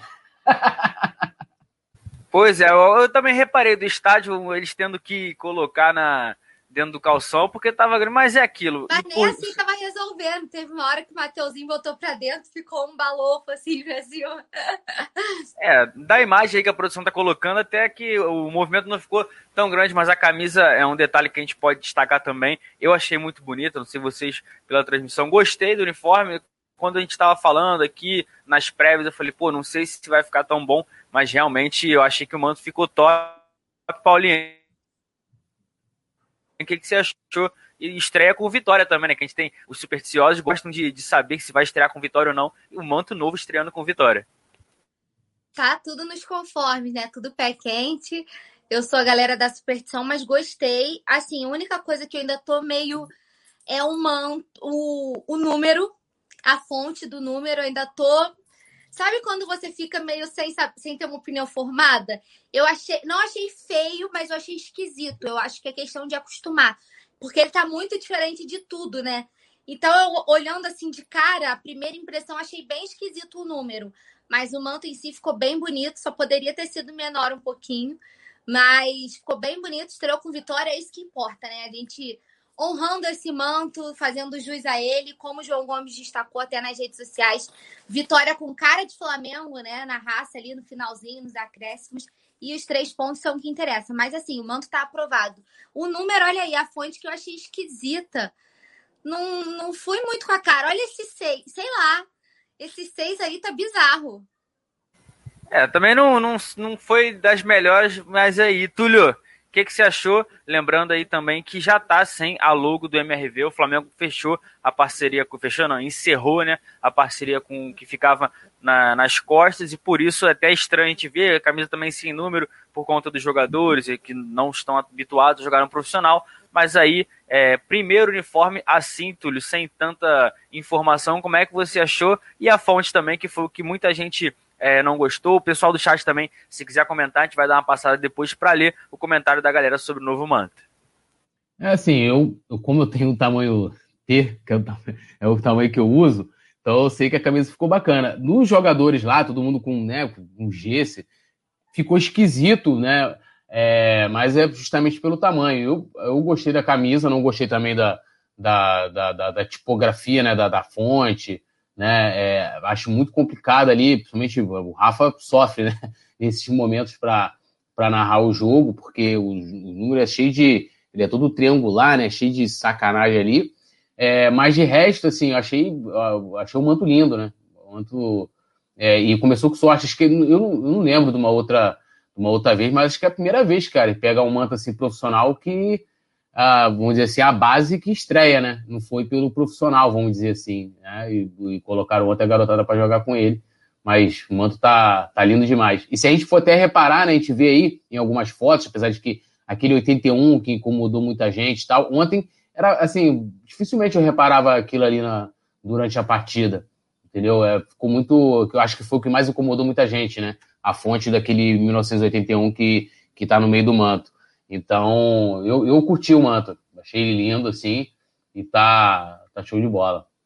É aquilo de, de todas as camisas do Flamengo, né? A produção coloca aí mais um, uma foto aí do Gomes, nesse caso, com a camisa, dá pra ver no Túlio ali também, que aqui em cima tem um detalhe. Eu gostei, é sempre a camisa do Flamengo, a gente tá acostumado com um manto que a gente tá vendo direto, né, Túlio? Quando vem o novo, a gente fica, pô, será que é, será que não é? Mas na minha opinião, o manto ficou top, o Flamengo estreou com vitória. E já vou dar um giro no chat aqui. É, Alzira B falando aqui que essa fonte é feia, parece que o número foram. É, os números feitos pelas crianças foram bonitos. É, foi uma ação do patrocinador da TIM, aquela, aquela fonte que foi desenhada pelas crianças. O, a Natália L falando que aqui o número 6 parece um símbolo grego que ela esqueceu o nome. E Paula Matos também dando um alô para a galera do chat. O Rubens Oliveira falando que os moleques da base deram, deram aula para muitos reservas, isso é verdade. A gente pode falar que um deles vai voltar na quinta-feira, que é o Michael. A gente já descartou também a presença do Bruno Viana. Vamos falar com calma. O Gilmar Basta por aqui. É, Ed, Ed Santos falando que o Flamengo está sem os patrocínios. É, o pessoal falando que o Mauricinho também precisa evoluir taticamente. A gente vai debater, mas Túlio e Paulinha eu quero falar sobre o conflito que está tendo na Record, né, internamente. A Record que a gente está acostumado a, a, ver jogos na Globo, em outras emissoras, do Sport TV, tudo mais que é do Grupo Globo. Agora o campeonato é da Record. Eles compraram o, o, direito de transmissão, mas internamente, em negociações com filiadas de outros estados, não está dando muito certo. Teve muita, muita gente no chat do Coluna ontem reclamando que, por exemplo, lembro de um que foi de, de Rondônia, falou, poxa, aqui eu não estou conseguindo ver. Como é que vocês veem essa briga? Eu vou começar por você, Paulinha. Porque é aquilo, né? A gente achou pô, muito bom que a Record comprou o direito de transmissão, todo mundo vai poder ver, e na hora eles querem negociar até isso, e filiados, ou seja, a torcida do Flamengo de fora do Rio de Janeiro, em alguns lugares, obviamente, muitas, muitas pessoas não conseguiram acompanhar. Como é que você vê essa briga e mais uma vez o torcedor que perde, que não pôde acompanhar os garotos no começo do Carioca, né, Paulinha? É complicado, vou falar até por mim, aqui em casa não, não passou porque estava rodando o sinal da Record São Paulo. E então eu não consegui assistir, né, pela, pela Record. E aí teve o problema da Flá TV mais, né? Onde eu consegui ver, para não dizer assim, com algumas quedas, que caía voltava, caía voltava, com problemas, foi no Facebook do Campeonato Carioca, que fez a transmissão, né? Que foi liberada. Mas essa questão da Record é muito complicada, porque assim, por mais que eu seja a favor da, da livre negociação, digamos assim, do fim do monopólio, porque eu acho que isso é um assunto. Porque, assim, na real, João, esse é um assunto que dá pra gente fazer um resenha inteiro falando só disso, né? Porque tem muitos porquês. Então, eu vou tentar resumir para não ficar muito cansativo. É uma. É um projeto bom, porque os clubes podem, por exemplo, o Flamengo lançou o pay-per-view. Se fosse uma coisa mais planejada, uma coisa mais estruturada, a ideia é muito boa e poderia dar, dar retorno no futuro, né? Eu não sei se seria uma coisa imediata, mas eu acho que é mais a longo prazo. O problema é que, assim, é, no SBT a gente não sofreu esse, esse, esse, esse problema que teve na Record. Por quê? É, eles estão cobrando das afiliadas a transmissão. Então, muita afiliada que ia transmitir o jogo, quando soube que ia ter que pagar, desistiu e acabou não passando, e aí os torcedores que ficaram na mão, e aí volta naquele, naquela questão que toda vez quem acompanha a resenha sabe que eu sou cansativa falando sobre isso, mas não tem como. Toda vez que a gente toca nesse assunto de torcida, de transmissão, eu falo a mesma coisa. Não adianta você ter, encher a boca para falar que você tem 42 milhões de torcedores e não fazer isso chegar a mais pessoas possíveis. Por isso que eu defendo o, a transmissão na TV aberta, né? Porque muita gente não tem acesso à internet, sempre falo aqui, né? A gente enxerga muito a nossa bolha. Muita gente não tem acesso à internet, muita gente não tem condição de assinar um pay-per-view, muita gente não tem. Tem gente que ouve até hoje num radinho de pilha jogo, né? Que não tem condição de acesso. Então, eu acho que o acesso na TV aberta ele democratiza o futebol e faz com que cada vez mais torcedores possam acompanhar os jogos.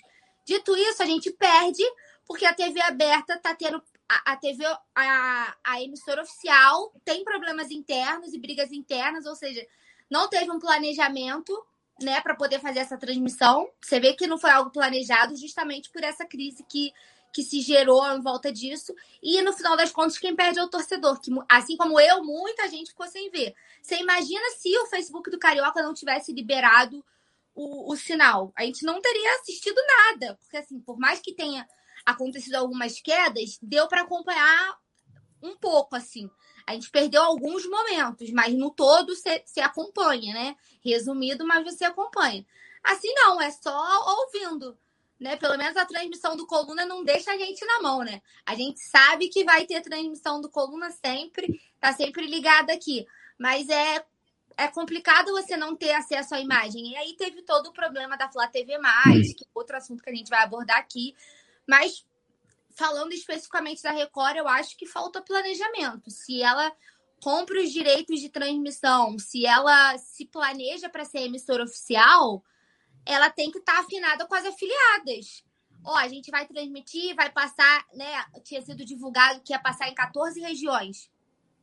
Nós vamos passar nas 14 regiões, vai ter que pagar, não vai ter que pagar, como foi feito o acordo. E aí eu acho que faltou planejamento da emissora oficial, que a gente não estava acostumado, por exemplo, a ter problemas com a Globo, que está mais acostumada com o ramo. O próprio SBT, quando transmitiu a Libertadores, também não teve problema relacionado a isso. Então, acho que faltou planejamento da Record e faltou, assim, ruído de comunicação mesmo. Faltou se comunicar com suas afiliadas para afinar direitinho como seria feita a transmissão. No final das contas, quem perdeu foi o torcedor que não pôde acompanhar a estreia do time do coração. Pois é, Paulinha, com certeza. Aqui eu vou dar mais alguns, detalhes antes do poeta Túlio comentar, porque a nossa matéria no coluna Fla.com detalha muito bem sobre isso, porque é, teve essa guerra interna, digamos assim, a produção colocou até a foto na tela, porque as filiadas foram cobradas e por isso acharam que não é, não dava e tudo mais. Algumas daqui a gente destacou foi a TV Tropical, que é do Rio Grande do Norte, TV, é, TV Cidade do Maranhão, TV Sucesso do Goiás, porque eles estavam, os torcedores estavam esperando ver o jogo do Flamengo Nova Iguaçu e foram ver a novela topíssima. É realmente frustrante para os torcedores e no total apenas 26 emissoras afiliadas da rede optaram por pagar o valor é, pedido pela Record, né? E Túlio, assim, o pessoal da até as, as afiliadas estavam é, digamos assim, surpresas com isso, porque sempre que acontecia na TV Globo, né, no SBT, no caso da Libertadores, nunca houve isso. E a Record, mais uma vez, teve isso, é, optou por pagar. Eu vi até o comentário do Vicente Flá aqui, que de repente pode ter sido uma tática da Record com a competição. Olha, você cobra, quem não quiser pagar vai ser obrigado a comprar o pay-per-view, ou então assistir na TV Ferg, mas foi o que a Paulinha falou. A gente aqui, a gente, ah, tá num, numa bolha, entre aspas, que a gente, ah, pra gente é normal ter internet, mas tem gente no Brasil que a gente sabe que não tem. É complicado. E a torcida do Flamengo, na sua essência, é muito disso. A torcida do Flamengo é gigante porque é do Brasil inteiro, tem gente que não tem é, é, essa condição e estava realmente esperando para assistir o jogo entre Flamengo e Nova Iguaçu e foi pego de surpresa. Como é que você analisa essa situação toda aí que realmente para o torcedor deve ter sido muito frustrante, Túlio? É, assim, me surpreendeu, né? Eu, eu trabalhei já na TV, né? Trabalhei na, na Bandeirante, no, no programa lá Os Donos da Bola, é, daqui do Rio. E lá, é, assim, a Band, ela, ela tem a, né, a grade nacional, tem lá os seus, seus, seus programas que são, tipo, você pega lá o Masterchef, que é um sucesso, ele passa para todo o Brasil. Em alguns horários específicos, eles, eles têm lá, né, as afiliadas podem optar né? Em que sentido? Tipo, é, em alguns lugares do Nordeste, por exemplo, ao invés de optarem pelo o, o, jogo aberto ou os donos da bola de São Paulo, né, que eram é, nacional, eles optavam pelos donos da bola do Rio, né, e assim outros lugares. E não tinha cobrança por isso, né? É, então, assim, eu fiquei surpreso, né? Porque você tem lá uma, uma afiliada, lógico, às vezes isso é, tem muito parceria, né? É, às vezes eu sou lá, sou empresário, sou dono de uma afiliada, né, que é, é ligada lá à Record e tal.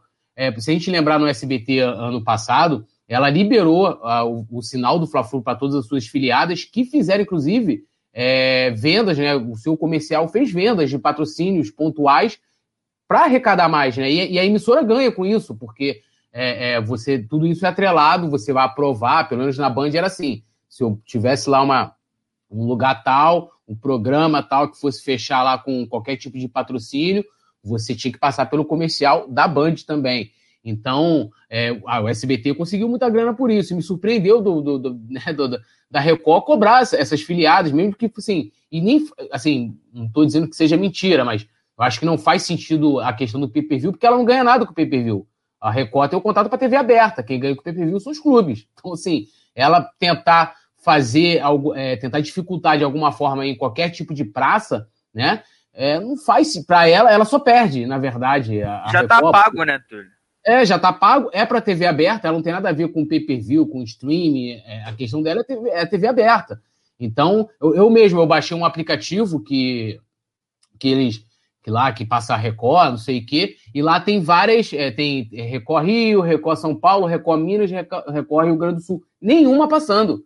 Nenhuma, porque eu não tenho TV em casa, eu não assino nenhum... Aqui em casa foi a mesma coisa. É, eu não assino nada, nenhum, nenhuma operadora de TV. Então, é, eu tenho que assistir pela internet, o máximo que eu assino é a Globoplay, mas porque também me dá um cardápio de filmes, de documentários, de coisas que eu, que eu curto assistir, né? Então, assim, não, não assino televisão, acho que hoje a internet está aí, não preciso assistir, eu posso assistir o Jornal Nacional a hora que eu quiser, então, né, a vida está assim, tá dessa forma, a única coisa que hoje, praticamente, que eu faço questão de assistir ao vivo é o futebol. Então, assim, eu acho que a Record, ela, ela tomou uma decisão que ela mesmo perdeu, assim, sem sentido algum, é, assim, cobrar de uma coisa que ela poderia ganhar. Talvez ela pudesse, não sei, pode ser um, uma política interna da empresa de cobrar de suas filiadas, mas ela poderia dividir, por exemplo, ó, vamos fazer aqui, é, vou abrir o sinal para vocês e a gente vai dividir o lucro, vocês podem tentar fechar aí com algum patrocínio é, local, alguma coisa nesse sentido, como o SBT fez e deu um enorme resultado, tanto que o SBT quase fechou de novo é, com o Carioca, e aí no caso não só a final, né, mas pro, pro campeonato inteiro esse ano. É, sim, eu também fiquei muito chateado porque, por exemplo, a gente destacou aqui, o Túlio falou de, de algumas cidades, a Paulinha, que também não conseguiu assistir, a gente pensa em Goiânia, a gente lembra sempre quando o Flamengo ia jogar fora, por exemplo, no Serra Dourada, dividia o estádio com, com Goiás, ou seja, a massa da torcida do Flamengo, muita gente não pôde acompanhar e teve o problema da transmissão, a Paulinha disse também que é, o pouco que ela conseguiu acompanhar foi pela TV Ferg é, é complicado. É, eu vejo no chat eu também, todo mundo falando da Globo. Pela, pela também. Eu tive que entrar Sim. no Facebook, teve uma hora que parou, foi ferrou. Como é que eu vou, vou, assistir, vou assistir o jogo, né? E, e aí depois voltou lá o sinal e fui até o final também tranquilão, não tive problema nenhum para assistir, não. via, né? Então, assim, senão não tinha outra alternativa, ou procurar alternativas ilegais, né? Não, mas aí Aí não dá. A certeza é que aqui no Coluna do Fla a gente estava. Eu falei ontem também, vou deixar registrado mais uma vez, que para mim foi muito bom a volta da produção, do Rafa lá, Túlio. A, gente tá esperando por você. O teu lugar tá garantido lá na bancada, mas, pô, era muito ruim ficar lá sozinho, pessoal no estúdio. E com o Rafa, igual você falou, o Rafa dá outra cara para a partida, porque o jogo sem torcida é muito ruim. Então, todo mundo acompanha com a gente aqui no Coluna do Fla. No sábado a gente vai trazer mais no Flamengo e Macaé. Mas vamos dar continuidade a alguns assuntos aqui, o, o Túlio e Paula, porque um certo técnico português, não sei se vocês estão ligados em qual, vou fazer um suspense aqui, mas todo mundo já sabe. O Jorge Jesus, técnico do Benfica, falou sobre o Flamengo e sobre o título do Flamengo Campeonato Brasileiro é aquele gatilho, mas eu vou ler aqui o que o nosso ex-treinador falou antes do jogo entre Benfica e Estoril, em uma entrevista coletiva. Ele, ele falou assim: O Flamengo é a mesma coisa, uma equipe onde deixei grandes jogadores e amigos. Queremos sempre os bens, o bem dos nossos amigos e, portanto, estou bem feliz com o título do Flamengo. Aí é aquilo, né? Todo mundo já estava querendo saber se vem, se não.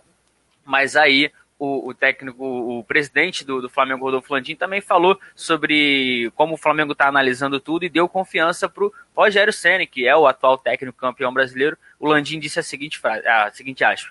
Flamengo tem contrato com o Senna até dia 31 de dezembro e nós estamos muito felizes com ele. O time voltou a encaixar e voltou a jogar bem. A gente torce muito para o Jorge Jesus. Ele foi muito importante estar marcado na história do Flamengo ele escolheu o caminho dele de ir para Portugal. E agora ele tem um contrato de dois anos por lá. Vou separar então.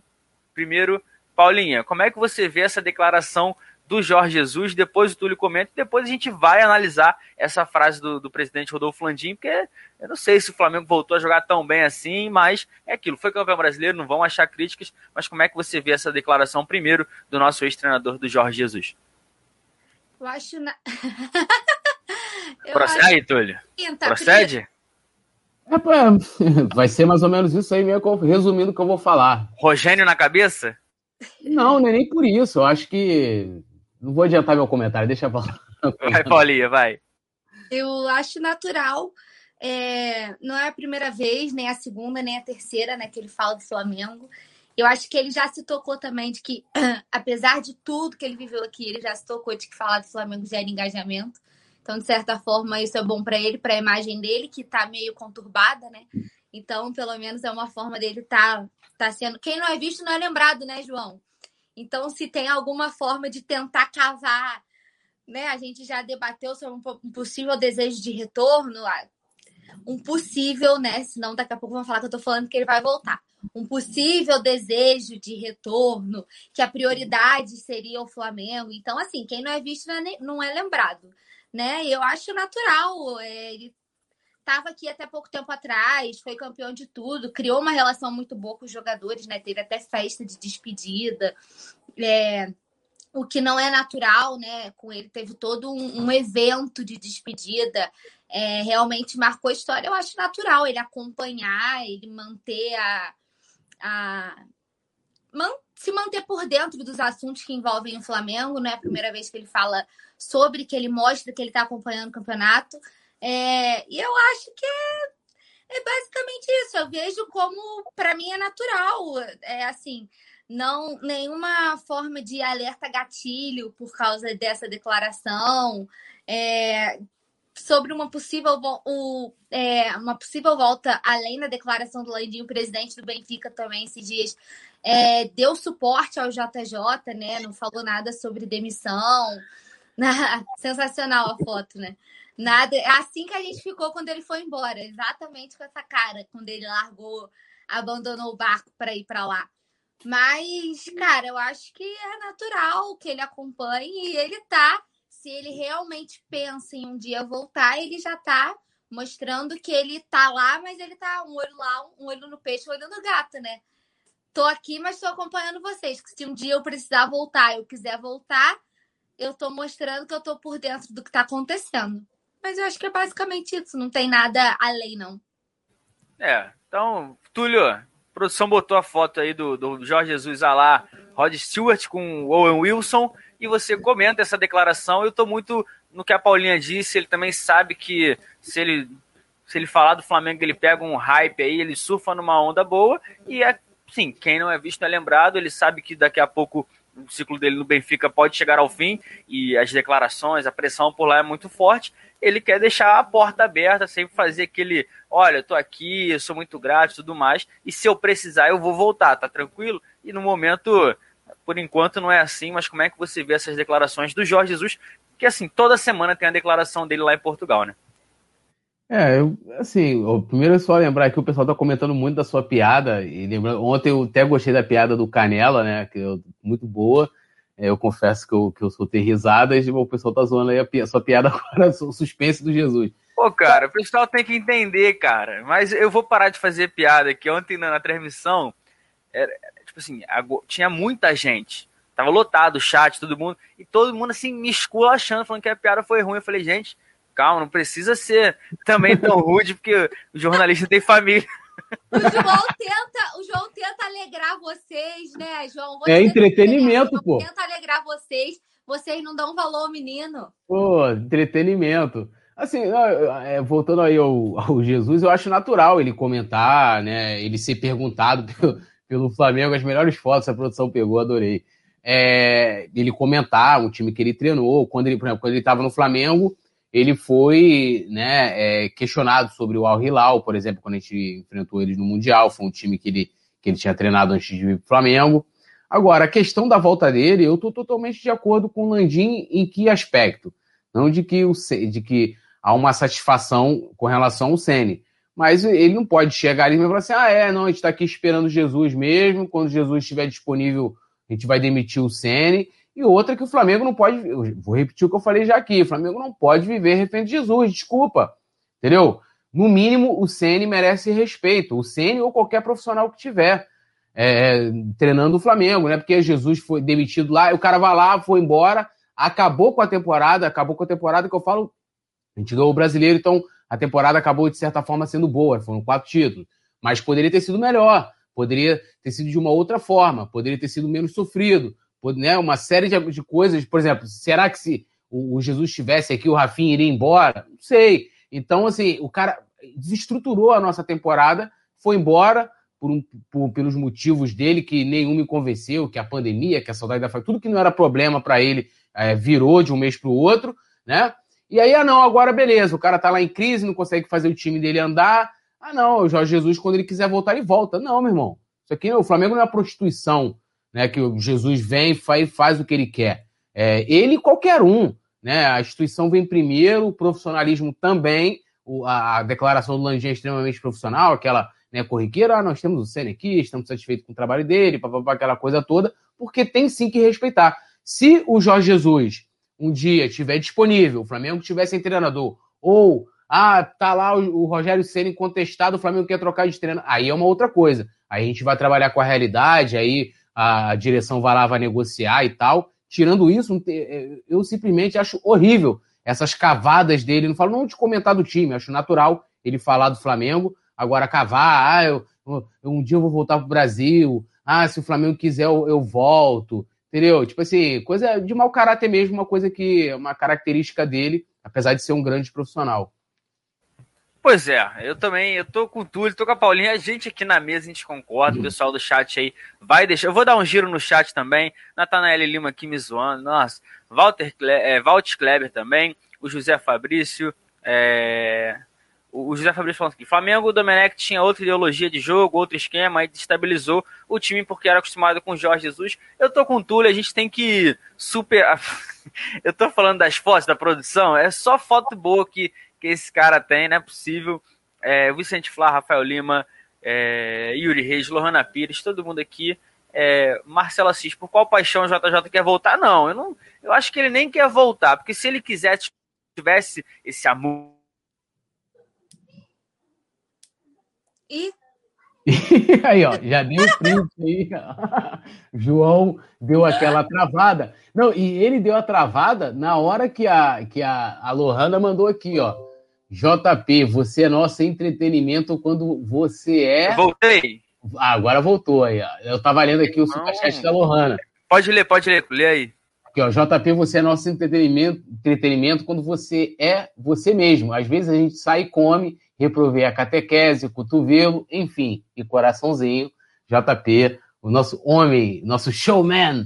Isso é a carga, tá vendo? Até travei, mas é isso. Eu acabo falando bastante besteira e vira frase, vira coisa lá, figurinha no grupo de membros. Então vou aproveitar e pedir para todo mundo se inscrever. só travada, com certeza, né? Ah, cara, eu falei com a produção ontem também no Maracanã. Eu falei, cara, eu posso entrar no grupo de membros do Coluna às três da manhã, que tem no mínimo três figurinhas minhas lá rolando, que isso é certeza todo mundo. E se você quer lá participar, ter acesso a esse material exclusivo produzido pelo Túlio, pelo Rafa, pelo Anderson, é só ser membro do nosso clube de membros. Tem várias coisas que você concorre, tem camisa, é camisa do Coluna, manto oficial. Esse manto do, do Túlio, ele vai arrumar pra gente para sortear, porque o Túlio é blogueiro, ele recebeu antes de todo mundo no Brasil, esse foi o primeiro a manto é a. Inédita, a dele tem LED, tá vendo? Tem...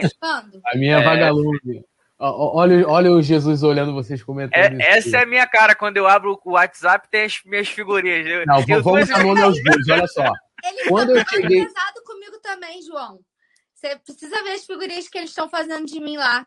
Quando... Eu acompanho, mas eu não falo para não dar gatilho, dar motivo para eles. Pô. E fizeram demais. Não, olha só. Quando eu cheguei no grupo, já tinha Rebeca, Lohana, Vicente Flá, já tinha todo mundo. E já tinham várias figurinhas rolando. Entendeu? Então, assim, eu não participo dessa, dessa produção, entendeu? A galera é super talentosa. Agora nós temos também a Natanael Lima, Yuri Reis. Yuri só não é bom para poder é, captar as imagens, né? Ele não pega as imagens com muita qualidade, mas né, tá, tá trabalhando bem. Rafa Penido também trabalha muito bem com figurinhas, entendeu? Tem o, mas o JP é o cara que mais no, no, nos dá essa, essa gama, né, esse leque de figurinhas realmente. Pois é, então vou passar o recado para a galera. Se você quiser ter acesso a isso, se inscreve no canal, manda para todo mundo, compartilha a live, ativa o sininho e também pode ser membro do nosso clube de membros. A produção deixa eu dar o recado. Mas eu vou focar. Vamos lá, acompanha com a gente. A gente tem lá, o Túlio é o presidente da resenha, panela 72. A do Flamengo não tinha 8,5? Ontem, ontem, é... ontem, ah. ontem, a gente foi dormir fazendo, fazendo versos ontem, até Gol mandou versos. É, o da Mônica. A galera, a galera arrebentando ontem. Ei, tem um superchat aí de Emiliel Borges. Eu assino embaixo de Emiliel Borges, meu. Ó, esse possível retorno do JJ já se tornou, na minha opinião, algo cansativo. Criou-se uma espécie de sebastianismo, não existe salvador da pátria. Aplaudindo, não, não estou Ele de sempre- pé, mas Não, Aplaudo. o James Léo Borges, ele sempre vem com comentários assim, precisos nos assuntos. Eu sou fã, tá sempre com a gente aqui. É membro do grupo, então um abraço, concordo. É sempre tá ficando chato, é a cara que o Jorge Jesus tá fazendo na foto. É a nossa aqui de ficar, pô, Jorge Jesus de- Jorge Jesus de novo, mas pela importância, pelo que ele fez no Flamengo, a gente fala. Agora vamos para a segunda parte do que a gente estava falando, que é a declaração do Landim. Vou voltar para você, Paulinha, porque ele falou, vou repetir. Flamengo tem contrato com o Senna até dia 31 de dezembro. Estamos muito felizes com ele e o time voltou a encaixar e jogar bem. A gente torce muito para o Jorge Jesus, ele foi importante e disse que ele está lá em Portugal no caminho dele. Como é que você vê essa declaração? Se você concorda? Obviamente, o Landim ia falar isso e tem que falar mesmo, porque o cara foi campeão brasileiro. Mas você concorda com a parte que o time está encaixado, está jogando bem? Todo mundo sabe que tem que melhorar. Mas você acha que o Flamengo tem futuro e pode evoluir ainda mais na atual temporada com o Rogério Ceni? É o treinador da sua confiança? João, então, é, em relação ao Landinho, acho que está certíssimo. Né? Não se espera outra atitude de um presidente que não seja apoiar né, o seu treinador, o treinador com quem eles assinaram, que tem contrato até o final da, da gestão. Daí, ser o meu treinador é algo complicado de responder, porque assim, é, como eu já falo aqui, eu tenho minhas críticas ao Ceni e isso não quer dizer que eu não acho que o Flamengo evoluiu, eu acho que evoluiu sim. É, que tem algumas coisas que são mérito dele, como, por exemplo, a gente ter descoberto o Arão na zaga, é, ele ter conseguido colocar o Diego e o Gerson ali na meiuca dando conta do recado. É, então, eu acho que essas particularidades têm o dedo dele, é, aqueles jogos que a gente ganhou, tipo, uh, contra o Grêmio, né? Que ele mexeu taticamente no intervalo. É, enfim, algumas partidas que tem o dedo dele, assim, é, nitidamente e que merecem o reconhecimento. Daí eu achar que ele é o técnico para a temporada, eu não acho. Para mim, ele é um treinador ainda inexperiente. Eu creio que ele tem muito a evoluir é, e que ele tem, por ser um estudioso, grandes chances de daqui uns anos ser um dos principais técnicos brasileiros. Eu realmente acho que tem potencial, mas não vejo como pronto. É, acho ele muito inexperiente para tocar o Flamengo para os objetivos que a gente visa alcançar, que são reconquistar Libertadores, né? É, é, ter não só a hegemonia nacional, como também conseguir agora voltar ao topo do continente. É, então, eu acho que são pretensões muito grandes para um treinador que ainda está em processo de experiência. Né? O, Rogério, o Rogério tem pouco tempo como treinador, é o primeiro time grande, né? Porque uh, no Cruzeiro quase não ficou, deu aquele problema todo que a gente já está cansado de saber, né? Então, assim, o Flamengo é, na teoria, o primeiro time grande do, do Sene, né? É, então, eu acredito que ainda ele ainda tenha muito que evoluir. E, e não vejo ele como o melhor nome para comandar o Flamengo nas pretensões que a gente, que a gente quer alcançar. Dito isso, não significa que eu não vá apoiar, eu não vá torcer para que o trabalho dele dê certo. É, assim como eu torci pelo Campeonato Brasileiro, ele sendo o nosso treinador, eu vou continuar torcendo para que ele tenha sucesso aqui, para que as coisas continuem dando certo, uh, que o time continue evoluindo. Acho que ainda tem muito que melhorar, mas está evoluindo, né? Perto do que estava apresentando algum tempo atrás e isso é nítido, mas não seria o meu treinador para temporada não. A não ser que assim, não conseguimos trazer ninguém melhor e aí você ter que uh, dar um tiro no pé e pegar outro brasileiro, por exemplo, aí você deixa quem tá, que já conhece o elenco, não vai zerar o trabalho, tipo assim, de novo. É... Tá dando para entender o que eu tô querendo dizer? A não ser que fosse para você trazer um medalhão, um Leonardo Jardim da vida, né? Que a gente estava até comentando aqui outros dias que tá sem tá desempregado, tá no mercado. A não ser que você fosse para trazer um medalhão, um cara experiente, um cara cascudo que possa assumir esse time, aí você mantém quem tá. Mudar por mudar, eu não acho que seja o caminho. porque também ficar trocando de treinador de três em três meses, você, o, o jogador tem que desaprender tudo que estava fazendo com aquele treinador para pegar uma nova filosofia de trabalho. Aí você anda, anda para trás, né, nesse tempo que você perde. Então, para trazer qualquer um, deixa quem tá. Mas isso não significa que ele seria o meu nome para essa temporada. E aí, Túlio, o que, que você acha dessa declaração? Concorda com a Paulinha? Assunto que a gente tem que debater porque é o início de uma nova temporada. Ontem a gente, por mais que a gente tenha feito vários jogos já em 2021, agora sim tá começando, a gente está meio que voltando ao normal, começando a temporada que vai terminar em dezembro e com o Rogério Ceni, com moral que pode estar tá, assim, tá entusiasmado pelo título. A gente viu nos bastidores do título também ele recebendo o apoio de todo mundo. Como é que você vê essa situação toda envolvendo o nosso atual técnico? Deixa eu só colocar um versinho que rolou ontem lá no, no madrugadão. Você lá que no, manda, pô. No, no, grupo, no, no grupo do clube de do clube do Caraó. Intimidade de morcego, com amiga é paixão. Ele vai lá e come e volta sem dizer a razão, a razão que o JP ele diga para a gente, diz que não fica vermelho, mas ele fica contente.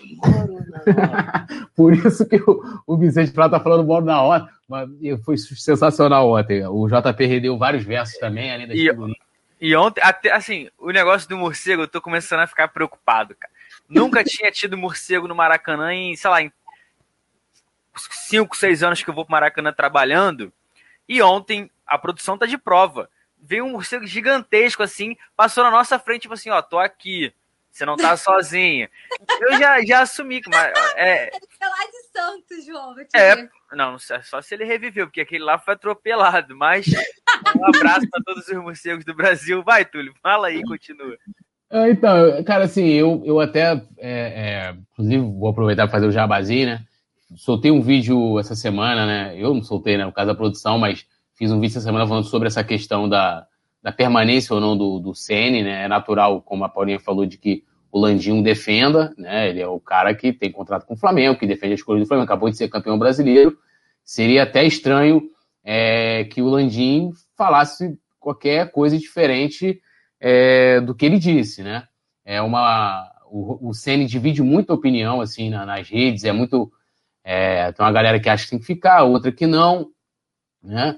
Eu, assim, eu, eu, eu penso o seguinte, por mais que é, a gente tem toda aquela questão de, de, que trocar treinador é ruim, ainda mais em sequência, não sei o que e tal, é, mas eu não sinto firmeza, não consigo sentir firmeza no Sene. Por mais que eu queira, né, esse ano também vai ser complicado, a gente vai ter Libertadores, Copa do Brasil, Brasileirão, é, convocações, uma, e, e uma série de problemas que vai fazer com que o time seja sempre desfalcado a gente já vê o que ele, a atuação dele na hora de, de, de ali, de armar o time, de fazer substituição com a equipe completa, né? Coisa que a gente fala muito do Domi e não é querendo corroborar com os resultados que ele teve e tal, mas o Domi nunca teve essa, essa, essa escalação de poder contar ali com um quarteto ofensivo lá na frente, né? Rascaeta, Everton Ribeiro, Bruno Henrique e Gabigol juntos. E ele né, não consegue, eu não consigo sentir firmeza. Então, assim, eu, eu fico muito em dúvida agora. Como a Paula falou, cara, é, é mandar o Senna embora para trazer qualquer um, ou, ah, vamos somente trocar. Eu acho difícil que hoje, é, por exemplo, o Jardim, que é um nome que muita gente fala, o Jardim já negou o Flamengo uma vez, né? Ele não quis vir, talvez esperando uma, uma oportunidade melhor. O Carvalhal teve questões pessoais e não profissionais para não, mas acho difícil que viesse agora. Agora ele está empregado, né? Tá, tá até bem lá, dentro do, das possibilidades da equipe que ele está treinando, que é o Braga e tal. Então, assim, isso é, é muito complicado. Eu, eu, acho que você demitiu o Sene. Ah, vou trazer o Dorival. O Dorival nunca ganhou nada no Flamengo. O último grande tiro do Dorival foi, sei lá, 2010. Entendeu? Então, assim, vai, tra vai trazer o Dorival para quê? Ah, vai trazer então, traz o Dorival e tal. É, eu acho que o, o Ceni tem é, prazo de validade tem prazo de validade, acho que quando engatar uma, qualquer tipo de sequência. É... Um exemplo, se o Flamengo perdeu o Carioca, tá? Ah, uma infelicidade, sei lá, um jogo lá igual foi final Flamengo e Fluminense. Ah, o Fluminense no finalzinho faz um gol. Vai pedir a cabeça dele. Vai pedir a cabeça dele. A gente já teve, eu lembro em 2018, Carpegiani, Caetano, são uma galera, Moze, todo mundo foi demitido porque uma derrota contra o Botafogo. Flamengo é uma coisa diferente, né? A pressão é muito grande. Então, é, é, assim, mas pessoalmente, dando a minha opinião, eu não consigo sentir firmeza no Senna. E só convidando, hoje também tem vídeo novo lá no canal do Fla Play. Então, depois aqui do resenha, a galera dá aquela colada lá. E a galera falando bastante aqui do, do, dos versos, agora todo mundo tá rindo pra caramba aí, João. Não, isso foi um do, assim, do que, dos que rolaram. Foi, foi muita coisa. É, e... foi muita coisa. Alguns impublicáveis. Aqui, pra passar aqui, inclusive. Eu quis. É. Aquele grupo tá. Ó, ó o morcego. A Paulinha vai falar, mas vem o morcego. Absurdo, cara. Eu tô chocado, mas continua. Eu não, eu não vi, eu lembro da hora. Eu, o que eu ri com o Rafa foi um espetáculo. Ah, foi nesse momento aí? Foi, é, o Anderson fala que foi com o Anderson era o que mais ria, que ele não aparece. Tinha que ver como é que tava ele. Mas, pô, foi muito engraçado, Túlio. É aquilo, né, cara? Eu nunca tô sozinho. Tem bom. A galera também tá na campanha aqui, ó. Pinta João. Hashtag Pinta João. O Simon liberou. Falou, ó, não tem nada a ver, ele pode fazer o que ele quiser, ele tem liberdade para fazer o que quiser. E aí? Faz nevar, pai. Faz não, que nevar, ele quer que eu pinte de rosa, pô. O louro quase que careca, com isso aqui tudo vermelho. Não, rosa não, não tem como, cabelo não dá pra mexer. Olha lá o lá, lá, lá, Eu acho que ele tava te procurando, João. Eu acho que tá Tava te procurando e agora a hashtag é, é Volta Paquita. Paquita. Que volta Paquita, pô. Tá, tá doido, rapaz. Quem quiser, quem quiser ver louro, tem lá no grupo de membros mais uma vez. Então, quer, quer ver? Então tem que ser clube de membros. Agora tem que ter vantagem para todo mundo, Túlio. As figurinhas, as suas. Tem o Túlio lá de. Tem eu de Whindersson, tem tudo. Tudo que você pode imaginar. Aí, ó, é tipo a Deep Web. Yuri Sobral falou que se você pintar, ele pinta. Então, ó, Aí já ganha um valor, pô. Não tô sozinho. Aí ele já, já, é quase, já é quase aquela piada, né? Você eu, eu, Túlio, Igor, eu acho e Yuri e, a, e, o Anderson. E o Leandro. Se, se geral pintar, eu pinto. Ah. É. É justo. E olha, você falou. eu já cumpri minha promessa pelo Octa aqui, ó. Já deixei o bigode. Imagina, ainda vou pintar o cabelo, mas eu de cabelo louro de bigode. Como é que eu vou. Porra, tá maluco? Ué, aí, foi o que eu fiz fim de ano.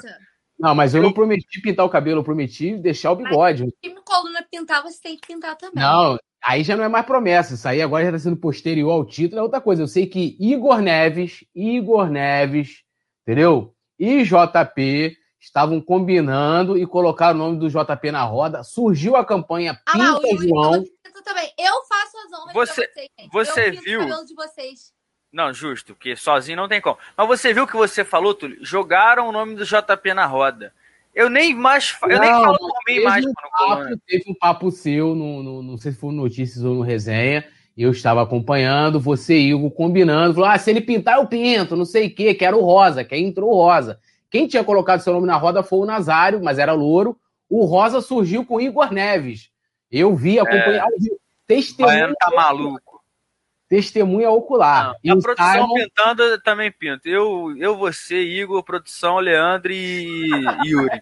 Só rapidinho, Túlio, já que eu falei do Yuri, a gente vai trazer daqui a pouco ele assinar uma matéria pro Coluna do Fla, que já tem novo manto, manto 3, que o Coluna do Fla sempre... Ó, a foto, vamos falar direto. O Yuri Sobral trouxe, já tá no colunadofla.com, que esse é um dos mantos aí que vão ser feitos pro Flamengo. Será reciclado. O uniforme que havia sido vetado está aparecendo como terceira opção para 2022. Isso aí, obviamente, é uma projeção que a gente sempre faz com o nosso parceiro, com o Lamarck, que tem, assim, é absurdo o quanto o Yuri consegue é, captar pela fala o, o, o, que passam da camisa de como vai ser, ele passa pro Lamarck, os caras estão entrosados igual o Gabigol e o Bruno Henrique. E ele transforma esse novo manto, o manto preto que foi, a gente está sempre acertando, então esse manto aí pode ser o terceiro para 2022. Lembrando que não é dessa atual temporada. Para 2022, como é que vocês acham? Para um manto 3, eu acho justo, não é aquele. O manto 3 agora no futebol mundial, não digo só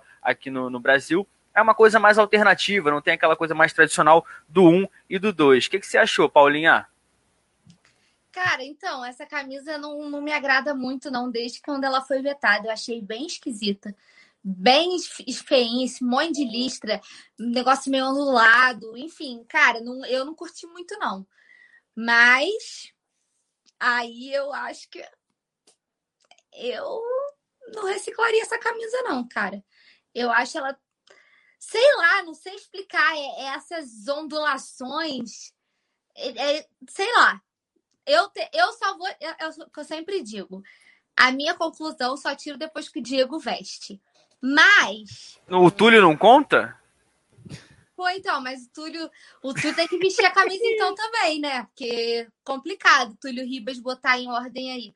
Mas sei lá, cara, essa camisa eu acho ela meio esquisita. Eu não fui muito com a com a cara dessas listas onduladas. Não fui muito com a cara. Eu acho que tá diferente demais. É, e aí, Túlio? Assim, eu acho que tá diferente, mas foi como eu falei. Como a onda agora é, é fazer um uniforme alternativo, eu não sei se, eu, de repente, uma camisa, aquelas pré-match de aquecimento, bom, mas como, como não tá eu valendo, pra, de repente, pra, é. pré-jogo ficaria melhor do que pra Manto 3. É, né? pra jogar, né? Entendeu? É. E aí, então, Túlio, sua opinião? É, eu não fui na reunião hoje, né, por motivos óbvios, né? O Brasil tá aí 1.910 mortos hoje de Covid. Eu não fui lá me arriscar para poder ver os mantos, né? Mas é, eles colocaram na outra reunião eu fui, que foi até que esse manto reprovado, e eu vi, pude ver fisicamente. Foi a primeira vez que a Adidas apresentou dessa forma, né? Colocar o manto lá no manequim. E, assim, é bonito, entendeu? Você vendo ali pessoalmente, é, é muito diferente você ver, assim, num desenho, né? Um mock-up, uma, uma projeção e tal, de você ver ali no ao vivo. Eu achei bonito, mas não achei bonito o suficiente para ser o manto 1. O Flamengo tem a sua camisa tradicional. Para ser o manto 3, eu acho que cabe, né? Eu acho que que, é, é, é, que cabe. Também não, não, não, não, discordaria também da Paulinha se fosse também para ser um talvez um manto pré-jogo e tal. Também tá dentro. Mas a camisa, ela, ela, até é bonita, entendeu? Ela, ela não chega a ser. Eu tô falando ali do que eu vi lá na época, sei lá quantos meses atrás, é, é, pessoalmente, a, a, camisa. Ela é, ela é bacana e tem um conceito por trás, que é justamente homenagear a, a bandeira né, do Flamengo, a bandeira tremulando. O conceito da camisa é essa. Então, as listas estão dessa forma para poder representar é, essa tremulação da bandeira. Tem um conceito por trás. Eles apresentaram um vídeo, algo que eu achei também bacana, mas eu também votei pela reprovação é, para ser o primeiro uniforme. Né? Na época, hoje eu não fui, é, assim, não, não achei nenhum absurdo colocar é, é, assim como o manto 3, tá? Eu acho que quando a galera vê ali pessoalmente a olho nu, acho que vai curtir para ser manto 3, não para ser manto 1. Manto 1 ou é lista grossa, reta, né, como a gente está acostumado, ou lista fina, e, e, é isso.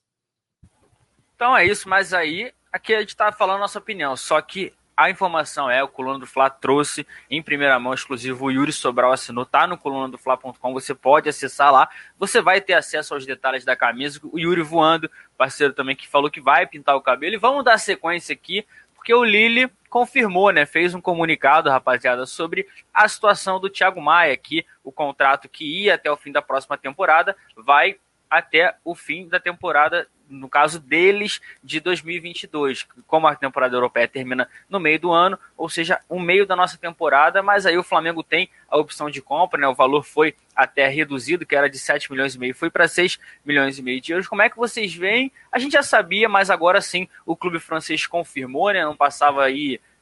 Faltava só aquela burocracia que a gente sempre espera para cravar de fato. Então o Thiago Maia que está voltando é, em São Paulo conversei com ele, ele disse que estava tá bem, que tá, aos poucos está fazendo a fisioterapia e está ansioso para voltar. Como é que vocês analisam essa situação, mais uma vez, do, do Thiago Maia podendo ficar?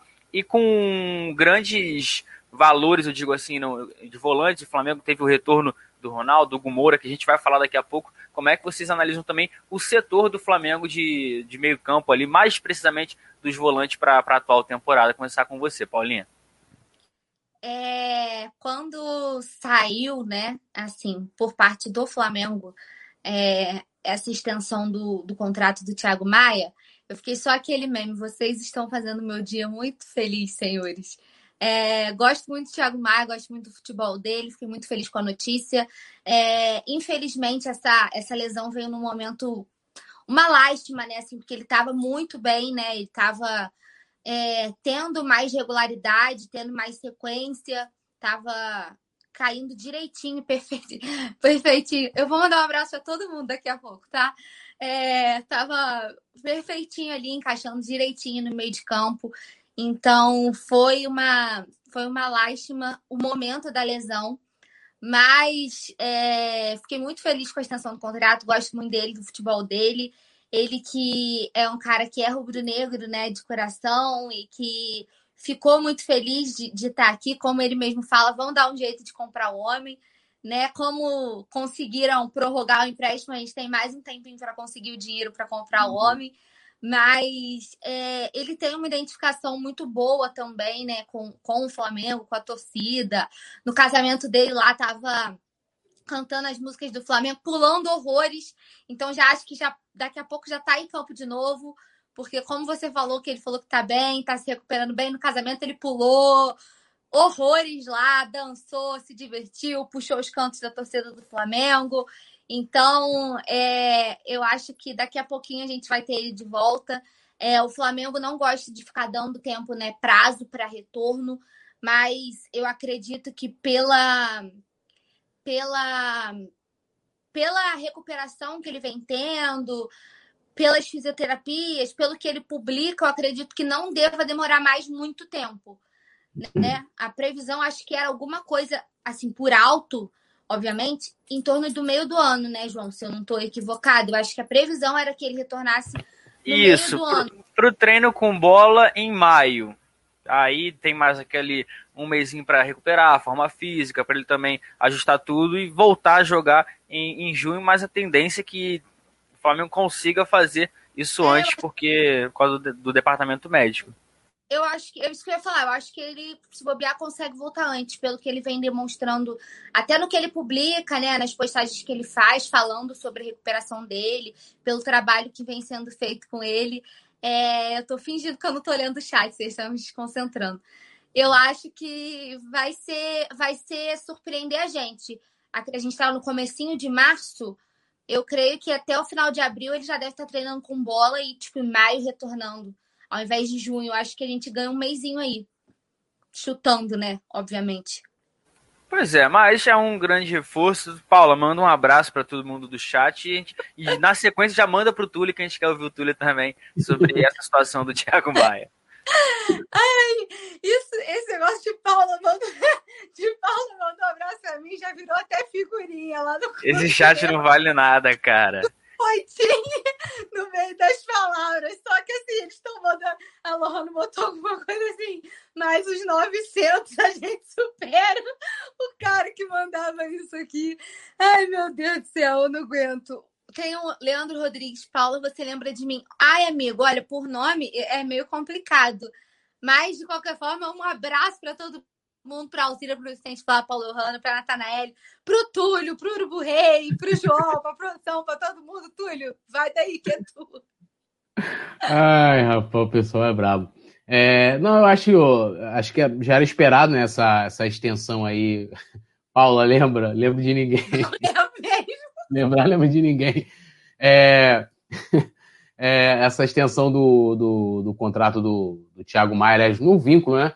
é, já era esperado, acho ele é um ótimo jogador, vai ajudar vai ajudar bastante, né? mesmo que ele, que ele demore um pouquinho mais a voltar, mas olhando hoje, que aí é um outro debate, né? ele vai ter que brigar por vaga. Eu acho que antes até ele estava até ali na frente até do, do Arão, né? ele estava muito bem na, na, na, equipe, ele conseguiu comandar naquela época ali do, do Covid, né? ele, o Arrascaeta, o Gerson, é, jogando muito bem, mas hoje é, ele briga por vaga, porque eu acho que o Gerson, tanto o Gerson como o Diego, estão muito bem. E é sempre bom, cara, é aquilo que eu sempre falo. Quanto melhor a gente ter opções, inclusive um dos temas hoje do meu, do meu vídeo lá no coluna do Fla Play, é falando justamente sobre a, essa né, a possibilidade de a gente perder alguém, então a gente vai até debater isso aqui, quem a gente vai botar no lugar, né? Aí você imagina se, por, de repente, por convocação, o Tite já considera essa possibilidade de levar o Gerson, pô, você tem o Thiago Maia, cara, tu não perde nada ali entendeu? O Thiago Maia é um grande jogador, sabe jogar na frente, atuar como um meia, né? É quase que uma espécie de um coringa. Então, assim, a gente não perde qualidade. Acho que o grande problema do Flamengo é justamente essa reposição, e eu não estou falando do jogador ser igual, de que o Thiago Maia é igual ao Gerson, mas ele, mesmo com, com a sua diferença, suas, suas características diferentes do Gerson, ele consegue, consegue ser uma reposição à altura hoje, é, ali na, na volância. Isso se continuar dessa forma, né? Não sei como é que vai ser amanhã. Estou aqui prospectando o futuro, olhando como a gente terminou a temporada. Mas, assim, é um grande reforço. Acho que foi assim, uma grande bola dentro da, da direção em procurar manter esse, esse, a extensão do contrato com o Thiago Maia e, e, que ele seja feliz aqui, né? Acabou sendo campeão brasileiro, participou de boa parte do, né, da, da, da campanha, então ele, como rubro-negro, acho que faz parte dessa felicidade que é diferente da outra vez que ele comemorou lá a Libertadores, tem um vídeo dele que viralizou, ele agora dentro de campo ajudando o Flamengo, uma pena que não foi até o fim, né? Mas eu acho que no momento mais crítico que a gente teve, que e aí a gente está falando de uma questão que é dentro da saúde dos jogadores, que foi aquele período surto da Covid, ele foi um dos caras que mais conseguiu colaborar com a equipe. Pois é, o Thiago Maia é um cara, assim, assim, o jeito dele fora de campo também, e dentro de campo ele é um torcedor, a gente gosta e nas redes sociais a gente acompanha bastante. Estamos acompanhando também no Coluna do Fla direto, trazendo tudo sobre a recuperação do nosso volante. Vou dar um giro no chat aqui, que agora o assunto é a Paula, graças a Deus. A Rebeca Ferreira falando para não esquecer dela. Alzira B, o Rafael Lima. Um abraço aqui também para Simásio Amaro. Leandro Rodrigues falando, pedindo um salve para Paula, para Manaus. Vicente Flá. Cara, o chat não dá. É... Os caras estão spamando a produção da VAPA em quem spama, então vamos segurar, tô brincando.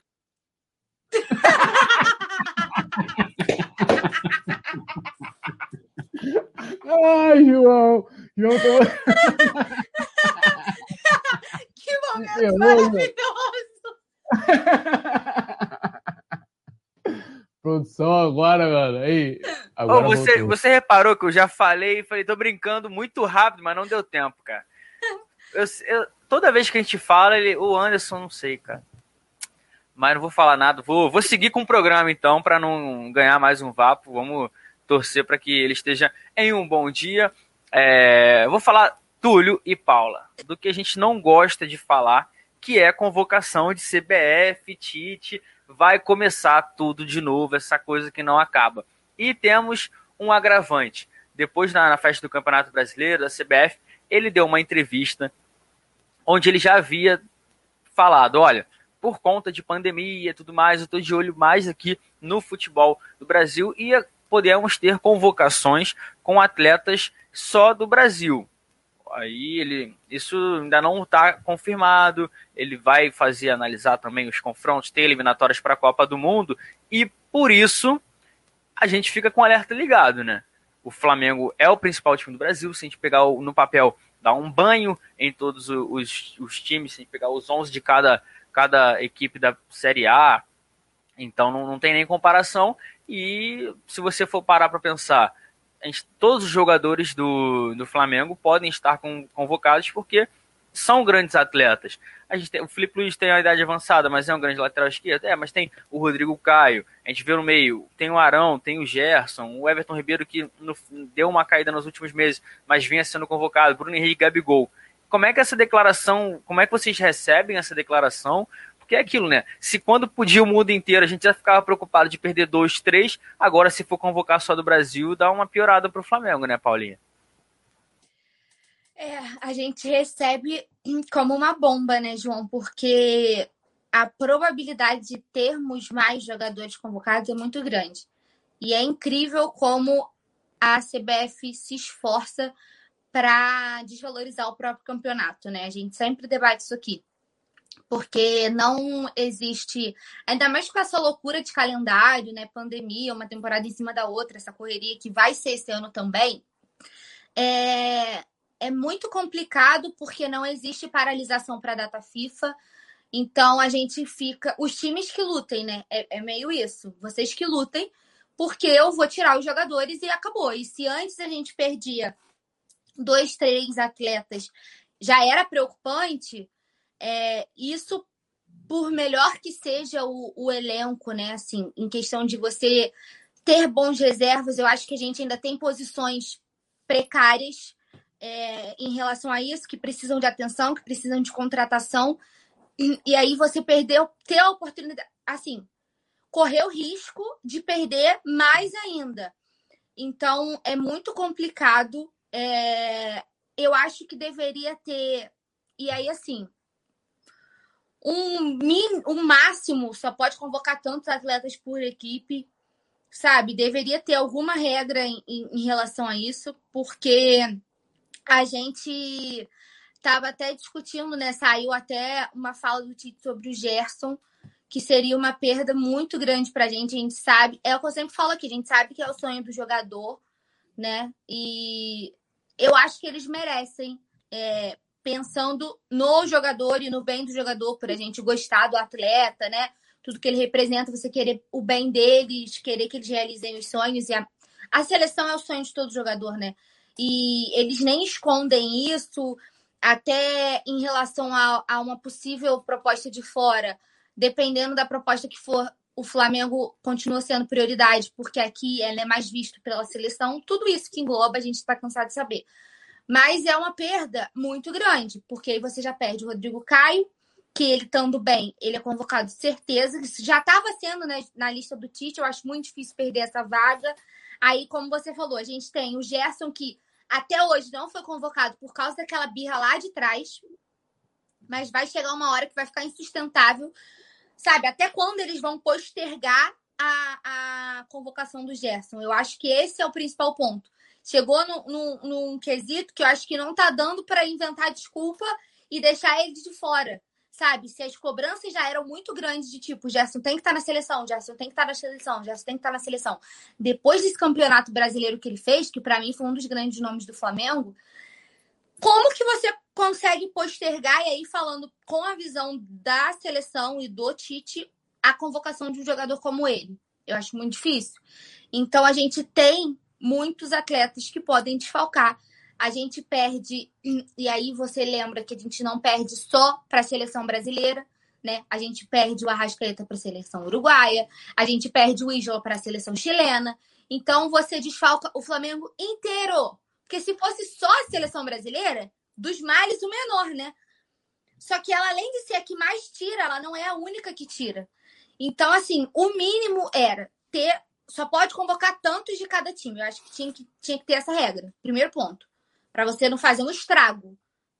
E depois que nas datas FIFA os jogos fossem adiados. Eu acho absurdo. É absurdo a gente sempre bater, ficar batendo nessa mesma tecla de ter jogo do Campeonato Brasileiro. É, ou, enfim, Copa do Brasil, tem que ver os calendários quais que vão bater juntos, mas de ter jogo junto com, a, com, com os jogos da seleção, que pelo que a gente que eu tava lendo, eu não sei se eu vou lembrar o número exato, qual coisa vocês me corrigem. A gente deu isso, a gente deu uma matéria sobre isso.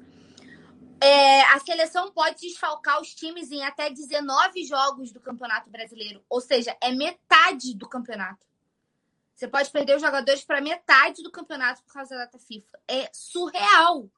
Você desfalcar um time como o Flamengo, que tem tantos, tantos é, tantos jogadores incríveis e que tem tantos jogadores que podem ser convocados por metade do campeonato. É bizarro. Aí você investe em contratação, gasta um dinheiro para manter folha salarial, tudo isso, que é o clube que banca.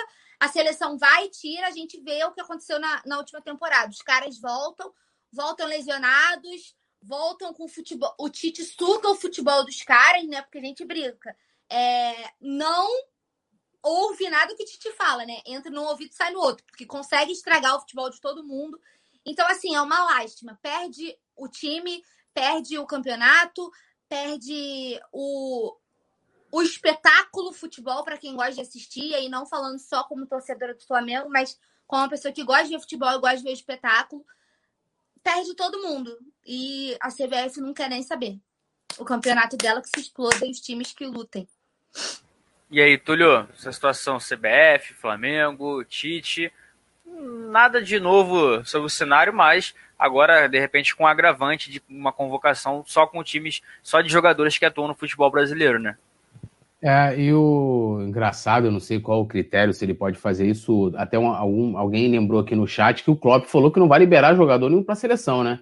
Foi o Fabinho. Teve a situação do Fabinho que ele perguntou lá como é que você vê óbvio, depois ele falou que não quer liberar mais ninguém. Mas no Brasil especificamente, ele falou que, ah, eu não vou, para que, que eu vou liberar o Fabinho se ele só fica no banco com o Tite? Então deu uma quebrada ali e é, é de fato que todo mundo pensa, né? Não, e faz isso também com os jogadores do Flamengo. Inclusive, o Leandro Rodrigues está falando isso aqui, né? Convoca para ficar no banco e quando põe para jogar é 35 minutos do segundo tempo. Cara, assim, sinceramente, eu acho que as atividades das seleções todas no mundo inteiro tinham que estar paradas. É, acho que essa é a realidade. Se hoje a gente é, voltou à atividade de futebol, que já olhando para, pelo menos aqui no Brasil, é um absurdo a gente ter bola rolando agora, do jeito que está a situação toda. Eu estava vendo o desabafo do, do Lisca, né, cara? Assim, nunca foi tão. tão é, teve tanta razão numa fala como aquela que ele deu ali. É, e, e, aí agora a gente vai pegar. Sabe o que, que vai acontecer daqui a pouco? A gente está numa situação, a gente hoje. É que eu quero mudar um pouco, eu concordo com tudo que a Paula falou. A gente, o Brasil vai virar o epicentro, já é o epicentro hoje, né, dessa doença. É, é, o Corinthians teve lá o seu time que não pôde viajar, o feminino. Teve um, uma equipe do Flamengo também, não lembro se foi de vôlei ou de basquete, que também não, não viajou. Daqui a pouco não vai ter, não vão querer jogar com a seleção brasileira. As equipes é, é, do Brasil não vão poder jogar Libertadores, que os outros países não vão aceitar. Né? Aqui tá tudo no. Né, meu irmão? Levando na. Hoje, quase 2 mil pessoas se foram, mas, pô, vambora, tá tudo sendo levado. E daqui a pouco não vão, vai acontecer isso. Eu me lembro em 2009, foi 2009, ah, teve aquele, aquele surto de H1N1 lá do México, os, os times mexicanos foram cortados da Libertadores, né? Não sei se vocês lembram disso. 2009 cortou o time, 2009 2010, não lembro agora o ano exatamente. Então, assim, eu acho que é, é, é, os clubes é, é, são os, os, mais prejudicados. Eu acho que se o Klopp tem esse poder de recusar a convocação de qualquer jogador em data FIFA, o Flamengo tem que se basear nisso também e não liberar os jogadores, né? Justamente pelo calendário mais apertado, pela questão de você ter que colocar um jogador do Flamengo para viajar, para poder ir, é um outro protocolo, outra coisa. Teria uma série de situações que eu acho que tem que analisar e o Flamengo não liberar. A grande realidade é essa. Ninguém hoje, desculpa, já basta os, os, campeonatos estaduais rolando aqui no Brasil, os outros campeonatos na Europa. Não precisa de seleção jogar sem necessidade alguma, alguma, alguma. E, e não, se, não se espantem se futuramente as equipes brasileiras serem ameaçadas de, de, de serem desclassificadas da Libertadores. Aguardem, aguardem. Pois é, tem que ficar de olho nisso tudo. Vamos, vou dar um giro no chat aqui pra galera. Lohana Pires, Vicente Flá. Eu perguntou se você tá na sauna, JV. Não, cara, eu vou, não vou falar o que aconteceu, mas deu, deu ruim na, na webcam aqui. Acontece, problemas técnicos. Eu não vou cair na pilha mais de ninguém, não, Túlio. Vamos dar sequência, porque agora mais um assunto importante. A gente comentou no, na situação do uniforme, Túlio e Paula, que a MRV saiu das costas, ou seja, do, da parte de trás da camisa, em cima do número. A gente já estava acostumado, era um patrocinador que estava com o Flamengo há muito tempo, e agora o clube está buscando outro, buscando nova parceria para 2021. Só que, como o Túlio também destacou, a está no meio da pandemia, alguns é, patrocinadores não quiseram renovar. Teve o caso da Azeite Royal, que patrocinava o Flamengo não conseguiu. E vale destacar também que a gente passou uma temporada sem patrocínio nas mangas. A gente tinha e o Flamengo, ah, vamos tentar, não conseguiu. Como é que vocês acham que vai ser essa situação sem MRV? Porque, querendo ou não, é um. Parei para ler aqui, mas pesa, né? Tem gente que não aguenta. E, assim, é um espaço, querendo ou não, é, bom pro, pro patrocinador, porque ah, quando o Gabigol vai comemorar, ele pega a camisa, mostra o número, assim, o, o patrocínio aparece lá. Como é que vocês veem essa situação toda e, e o cenário né, de, do Flamengo ter uma, é, uma possibilidade de negociar com possíveis patrocinadores, que a gente também não está numa ocasião normal, como o Túlio destacou, a gente vive uma pandemia. Começar com você, Paulinha. É, eu acho assim, pelo time que o Flamengo tem, pelo que o Flamengo representa, a cada dia mai, maior, assim, no quesito de.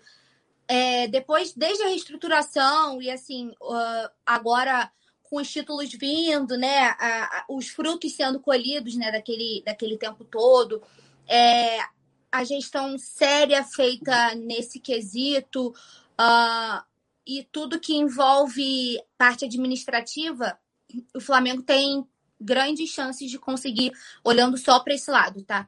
É um, um patrocinador bom o suficiente, é, com negócios que sejam bons para os dois lados, né? Tanto para o patrocinador quanto para o Flamengo. Porque eu acho que, assim, é claro que aí tudo vai depender de questão de valores, é, de questão de até quando vão, quanto vão conseguir pagar, né?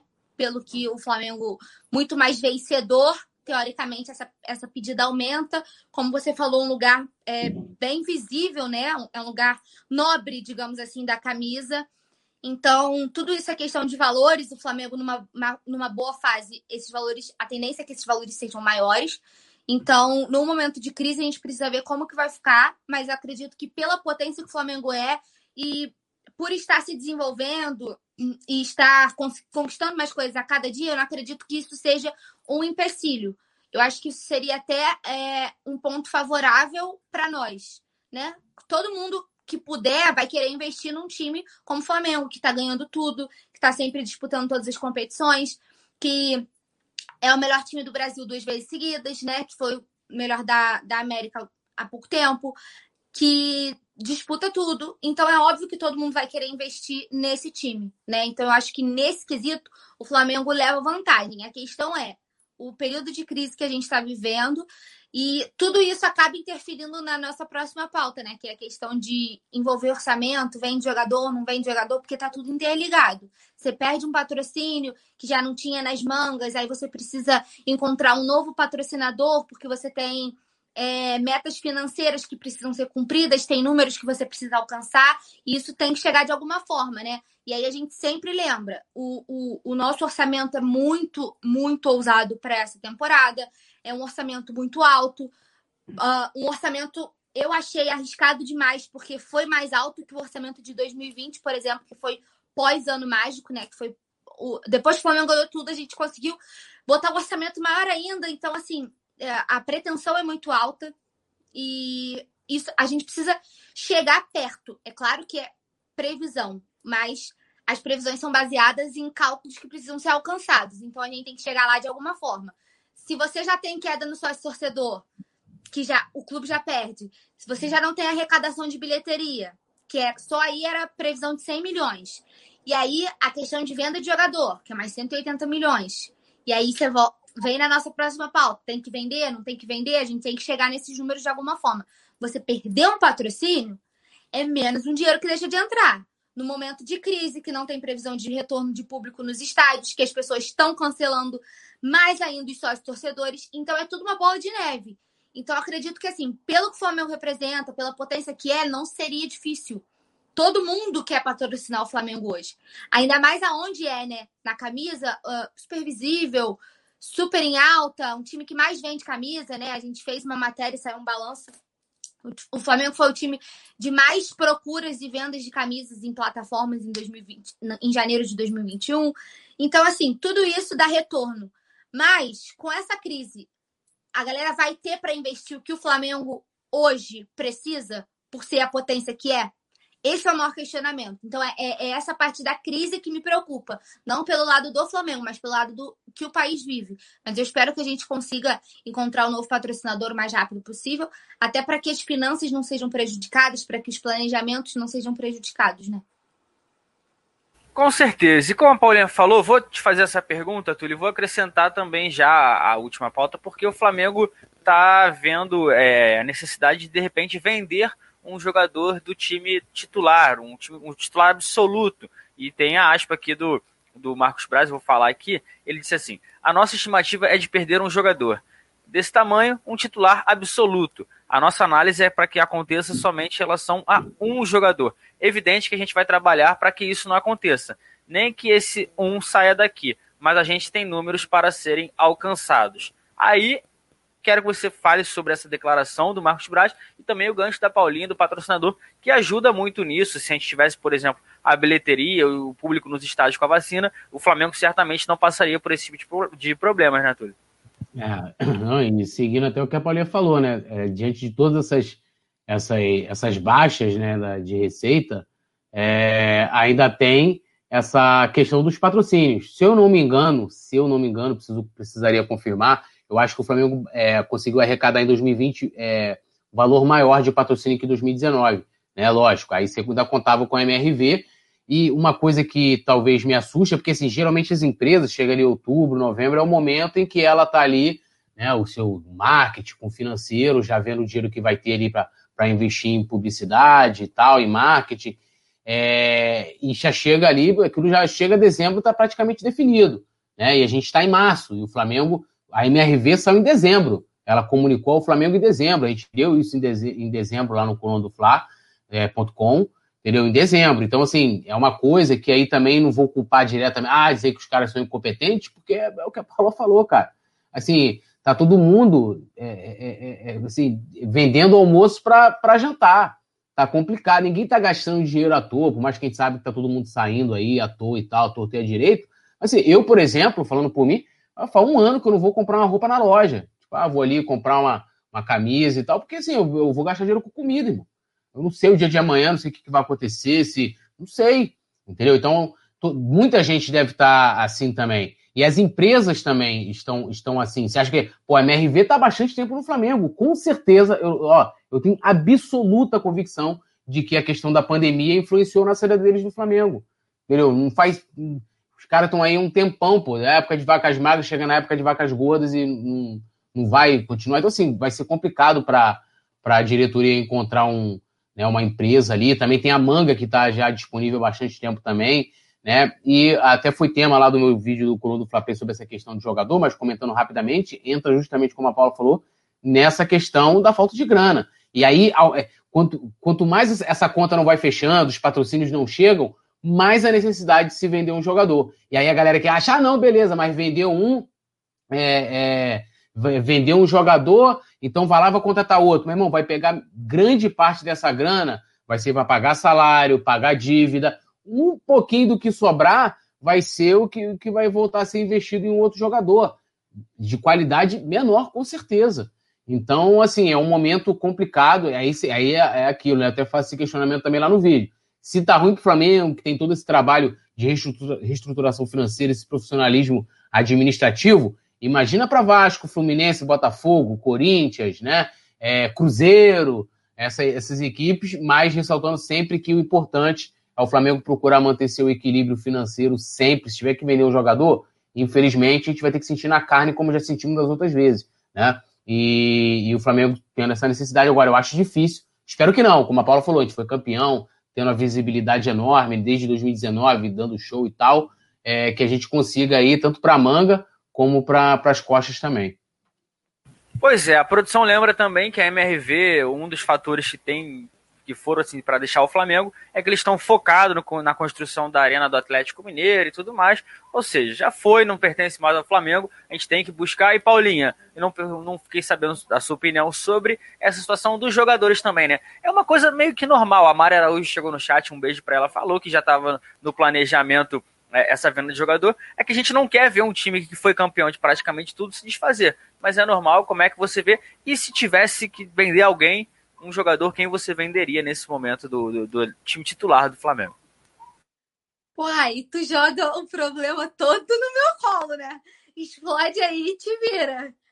É, assim, é lastimável a gente ter que abrir mão né, da, desse time que fez história. Foi o que falei, a gente falou no. A gente falou um pouco sobre isso no, no pós-jogo é, do título. E eu falei assim, foi um, foi um elenco muito emblemático, né? Foi um elenco que fez história. É claro que idolatria é algo muito pessoal, mas a maioria desses jogadores titulares, né? A maioria dos que que a, gente conseguiu manter praticamente o time inteiro, né? Então a maioria desses jogadores, eles fizeram história, eles estão eternizados no Flamengo. E a maioria desses jogadores é ídolo. Pode não ser meu, mas é de outros tantos né? Claro que idolatria é uma coisa muito pessoal, mas todos eles são ídolos de alguém. E são ídolos de outros tantos e representam outros tantos flamenguistas que viveram essas conquistas. Então, você é, abrir mão de um jogador desse time que foi campeão de tudo é muito doloroso é doloroso na questão de, tipo assim, você é apegado, foi o time que ganhou tudo, que você queria que fosse mantido, que você queria manter essa base o mais tempo possível, é o que a gente fala. A gente é, quer manter o Gerson aqui por mais tempo que puder, o Gabigol por mais que puder, porque são jogadores que, além de serem jovens, é, fizeram muito e ainda tem muito que fazer aqui, né? O Gabigol, tudo que já conquistou com. O Gabigol tem o quê? 23 anos, 24? Tudo que ele já conquistou com 24 anos o que tanto que ele já não pode, o que ele já representa pelo Flamengo e tudo mais que ele pode conquistar pelo Flamengo ficando aqui mais um, dois anos, a gente conseguir segurar esse tempo todo. O Gerson a mesma coisa. Então é muito complicado você abrir mão de um deles. E aí você jogar para mim. Quem você venderia? Pô, é bizarro. Mas assim, por mim não venderia ninguém. Mas, caraca, eu vou ter que escolher um. Vai. Eu acho que por momento, por idade e por ter proposta, não é o que eu queria, mas eu acho que o que esteja mais próximo de sair seria o Everton Ribeiro, que já tem uma, né, perto dos outros, é o que já tem idade, já teve aquela proposta. Eu até critiquei aquela proposta na época, né, que o Flamengo só não concretizou a negociação porque venceu a, a que perdeu o prazo, a validade do documento, senão o Everton Ribeiro sairia a preço de banana. Mas, assim, eu acho que se fosse para negociar, que estaria mais perto de sair. Não que eu queira perder o Everton Ribeiro, mas é o que mais. É...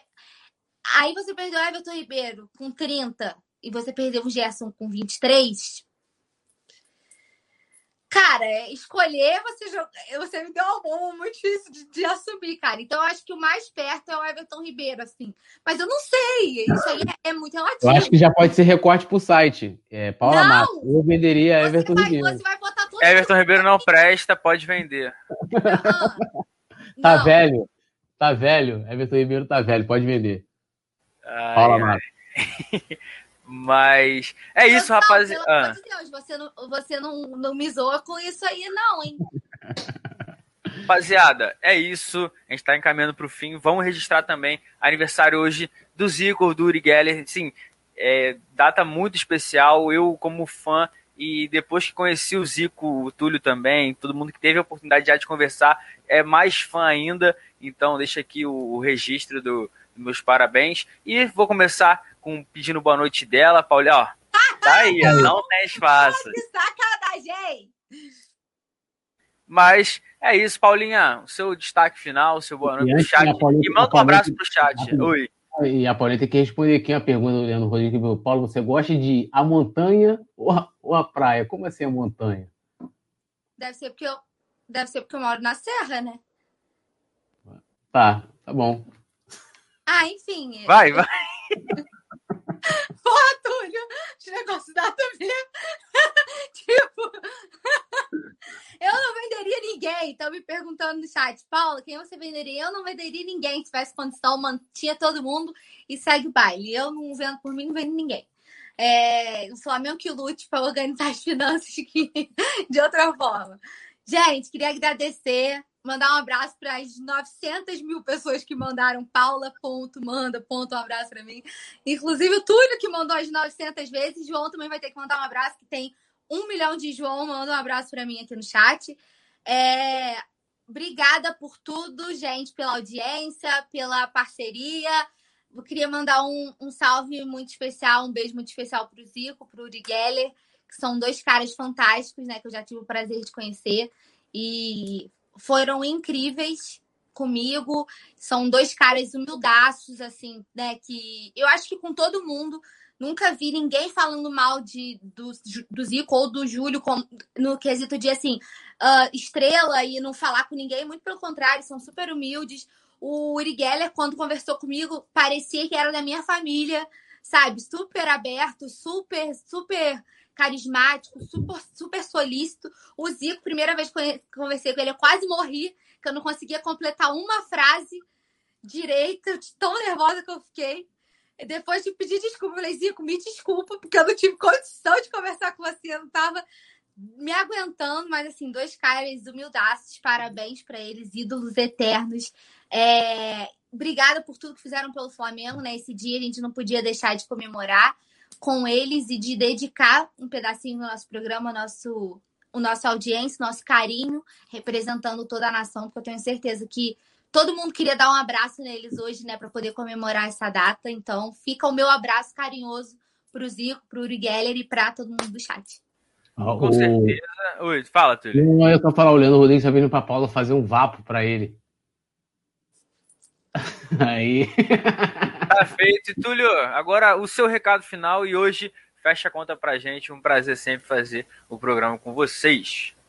É isso, agradecer geral e, porra, parabenizar tanto o Zico, o dois caras sensacionais. O porra, meu irmão, assim, cara responsa, simples, né, e merece toda a reverência, né, tava lá no primeiro brasileiro que a gente ganhou, porque isso, o cara jogava demais. O Zico, né, sem palavras também, e sempre me deu muita moral, tem que agradecer demais o Galo, que ele, meu irmão, ele é fora de série, são dois caras, assim, extraordinários que a gente tem que, que reverenciar muito em vida, né, eu eu tenho várias histórias assim com o Zico, mas é, a, a, uma das mais especiais foi que participei do movimento Zico 60 anos, que colocou aquela. Conseguiu né, fazer um movimento para colocar aquela estátua que está lá hoje na Gávea, e eu pude participar, né, junto com Arlindo Cruz, Sandra de Sal, Cione, a galera, todos os rubro-negros que fizeram. O, o, samba é do Arlindo Cruz, Bocão e o André Diniz, quem é do samba conhece, né, é, é, que fez a música Zico 60 anos, né, é, Zico é o rei dos humildes, glória do manto sagrado, Deus do povo rubro-negro, luz que brilhou nos gramados, todos se curvam ao camisa 10, 60 anos de amor e de fé, multiplicando milagres com a bola no pé. Então, com esse samba de Arlindo Cruz, né, um dos maiores sambistas da história desse país, a gente encerra aí. Não, tem que encerrar com a Paula cantando uma música em homenagem ao Zico, não é homenagem para você, não. Paula, canta aí pra rapaziada, tudo nosso, amanhã a gente volta cola com a gente. Aí, Paula, destaque. Gente, eu não sei música cantar, gente. Não tem como cantar. Canta aí, é o camisa 10 da Gávea, pô. Manda aí. É o camisa 10 da Qual? Camisa 10 da Gávea, Jorge Beijó. Ah, não sei essa, não sei cantar essa. então canta que você canta sempre aí, então, para não perder a viagem.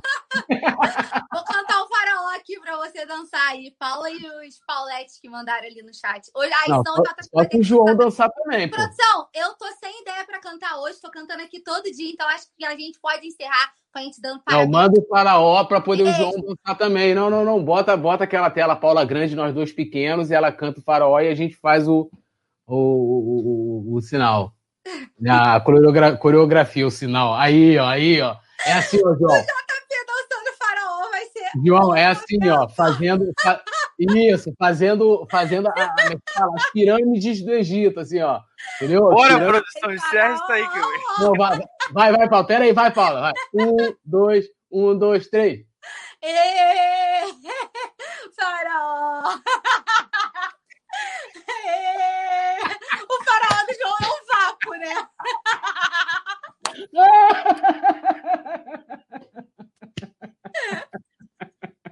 Mano, eu não aguento com o João fazendo farol. O João parece estar tá molando a faca. João,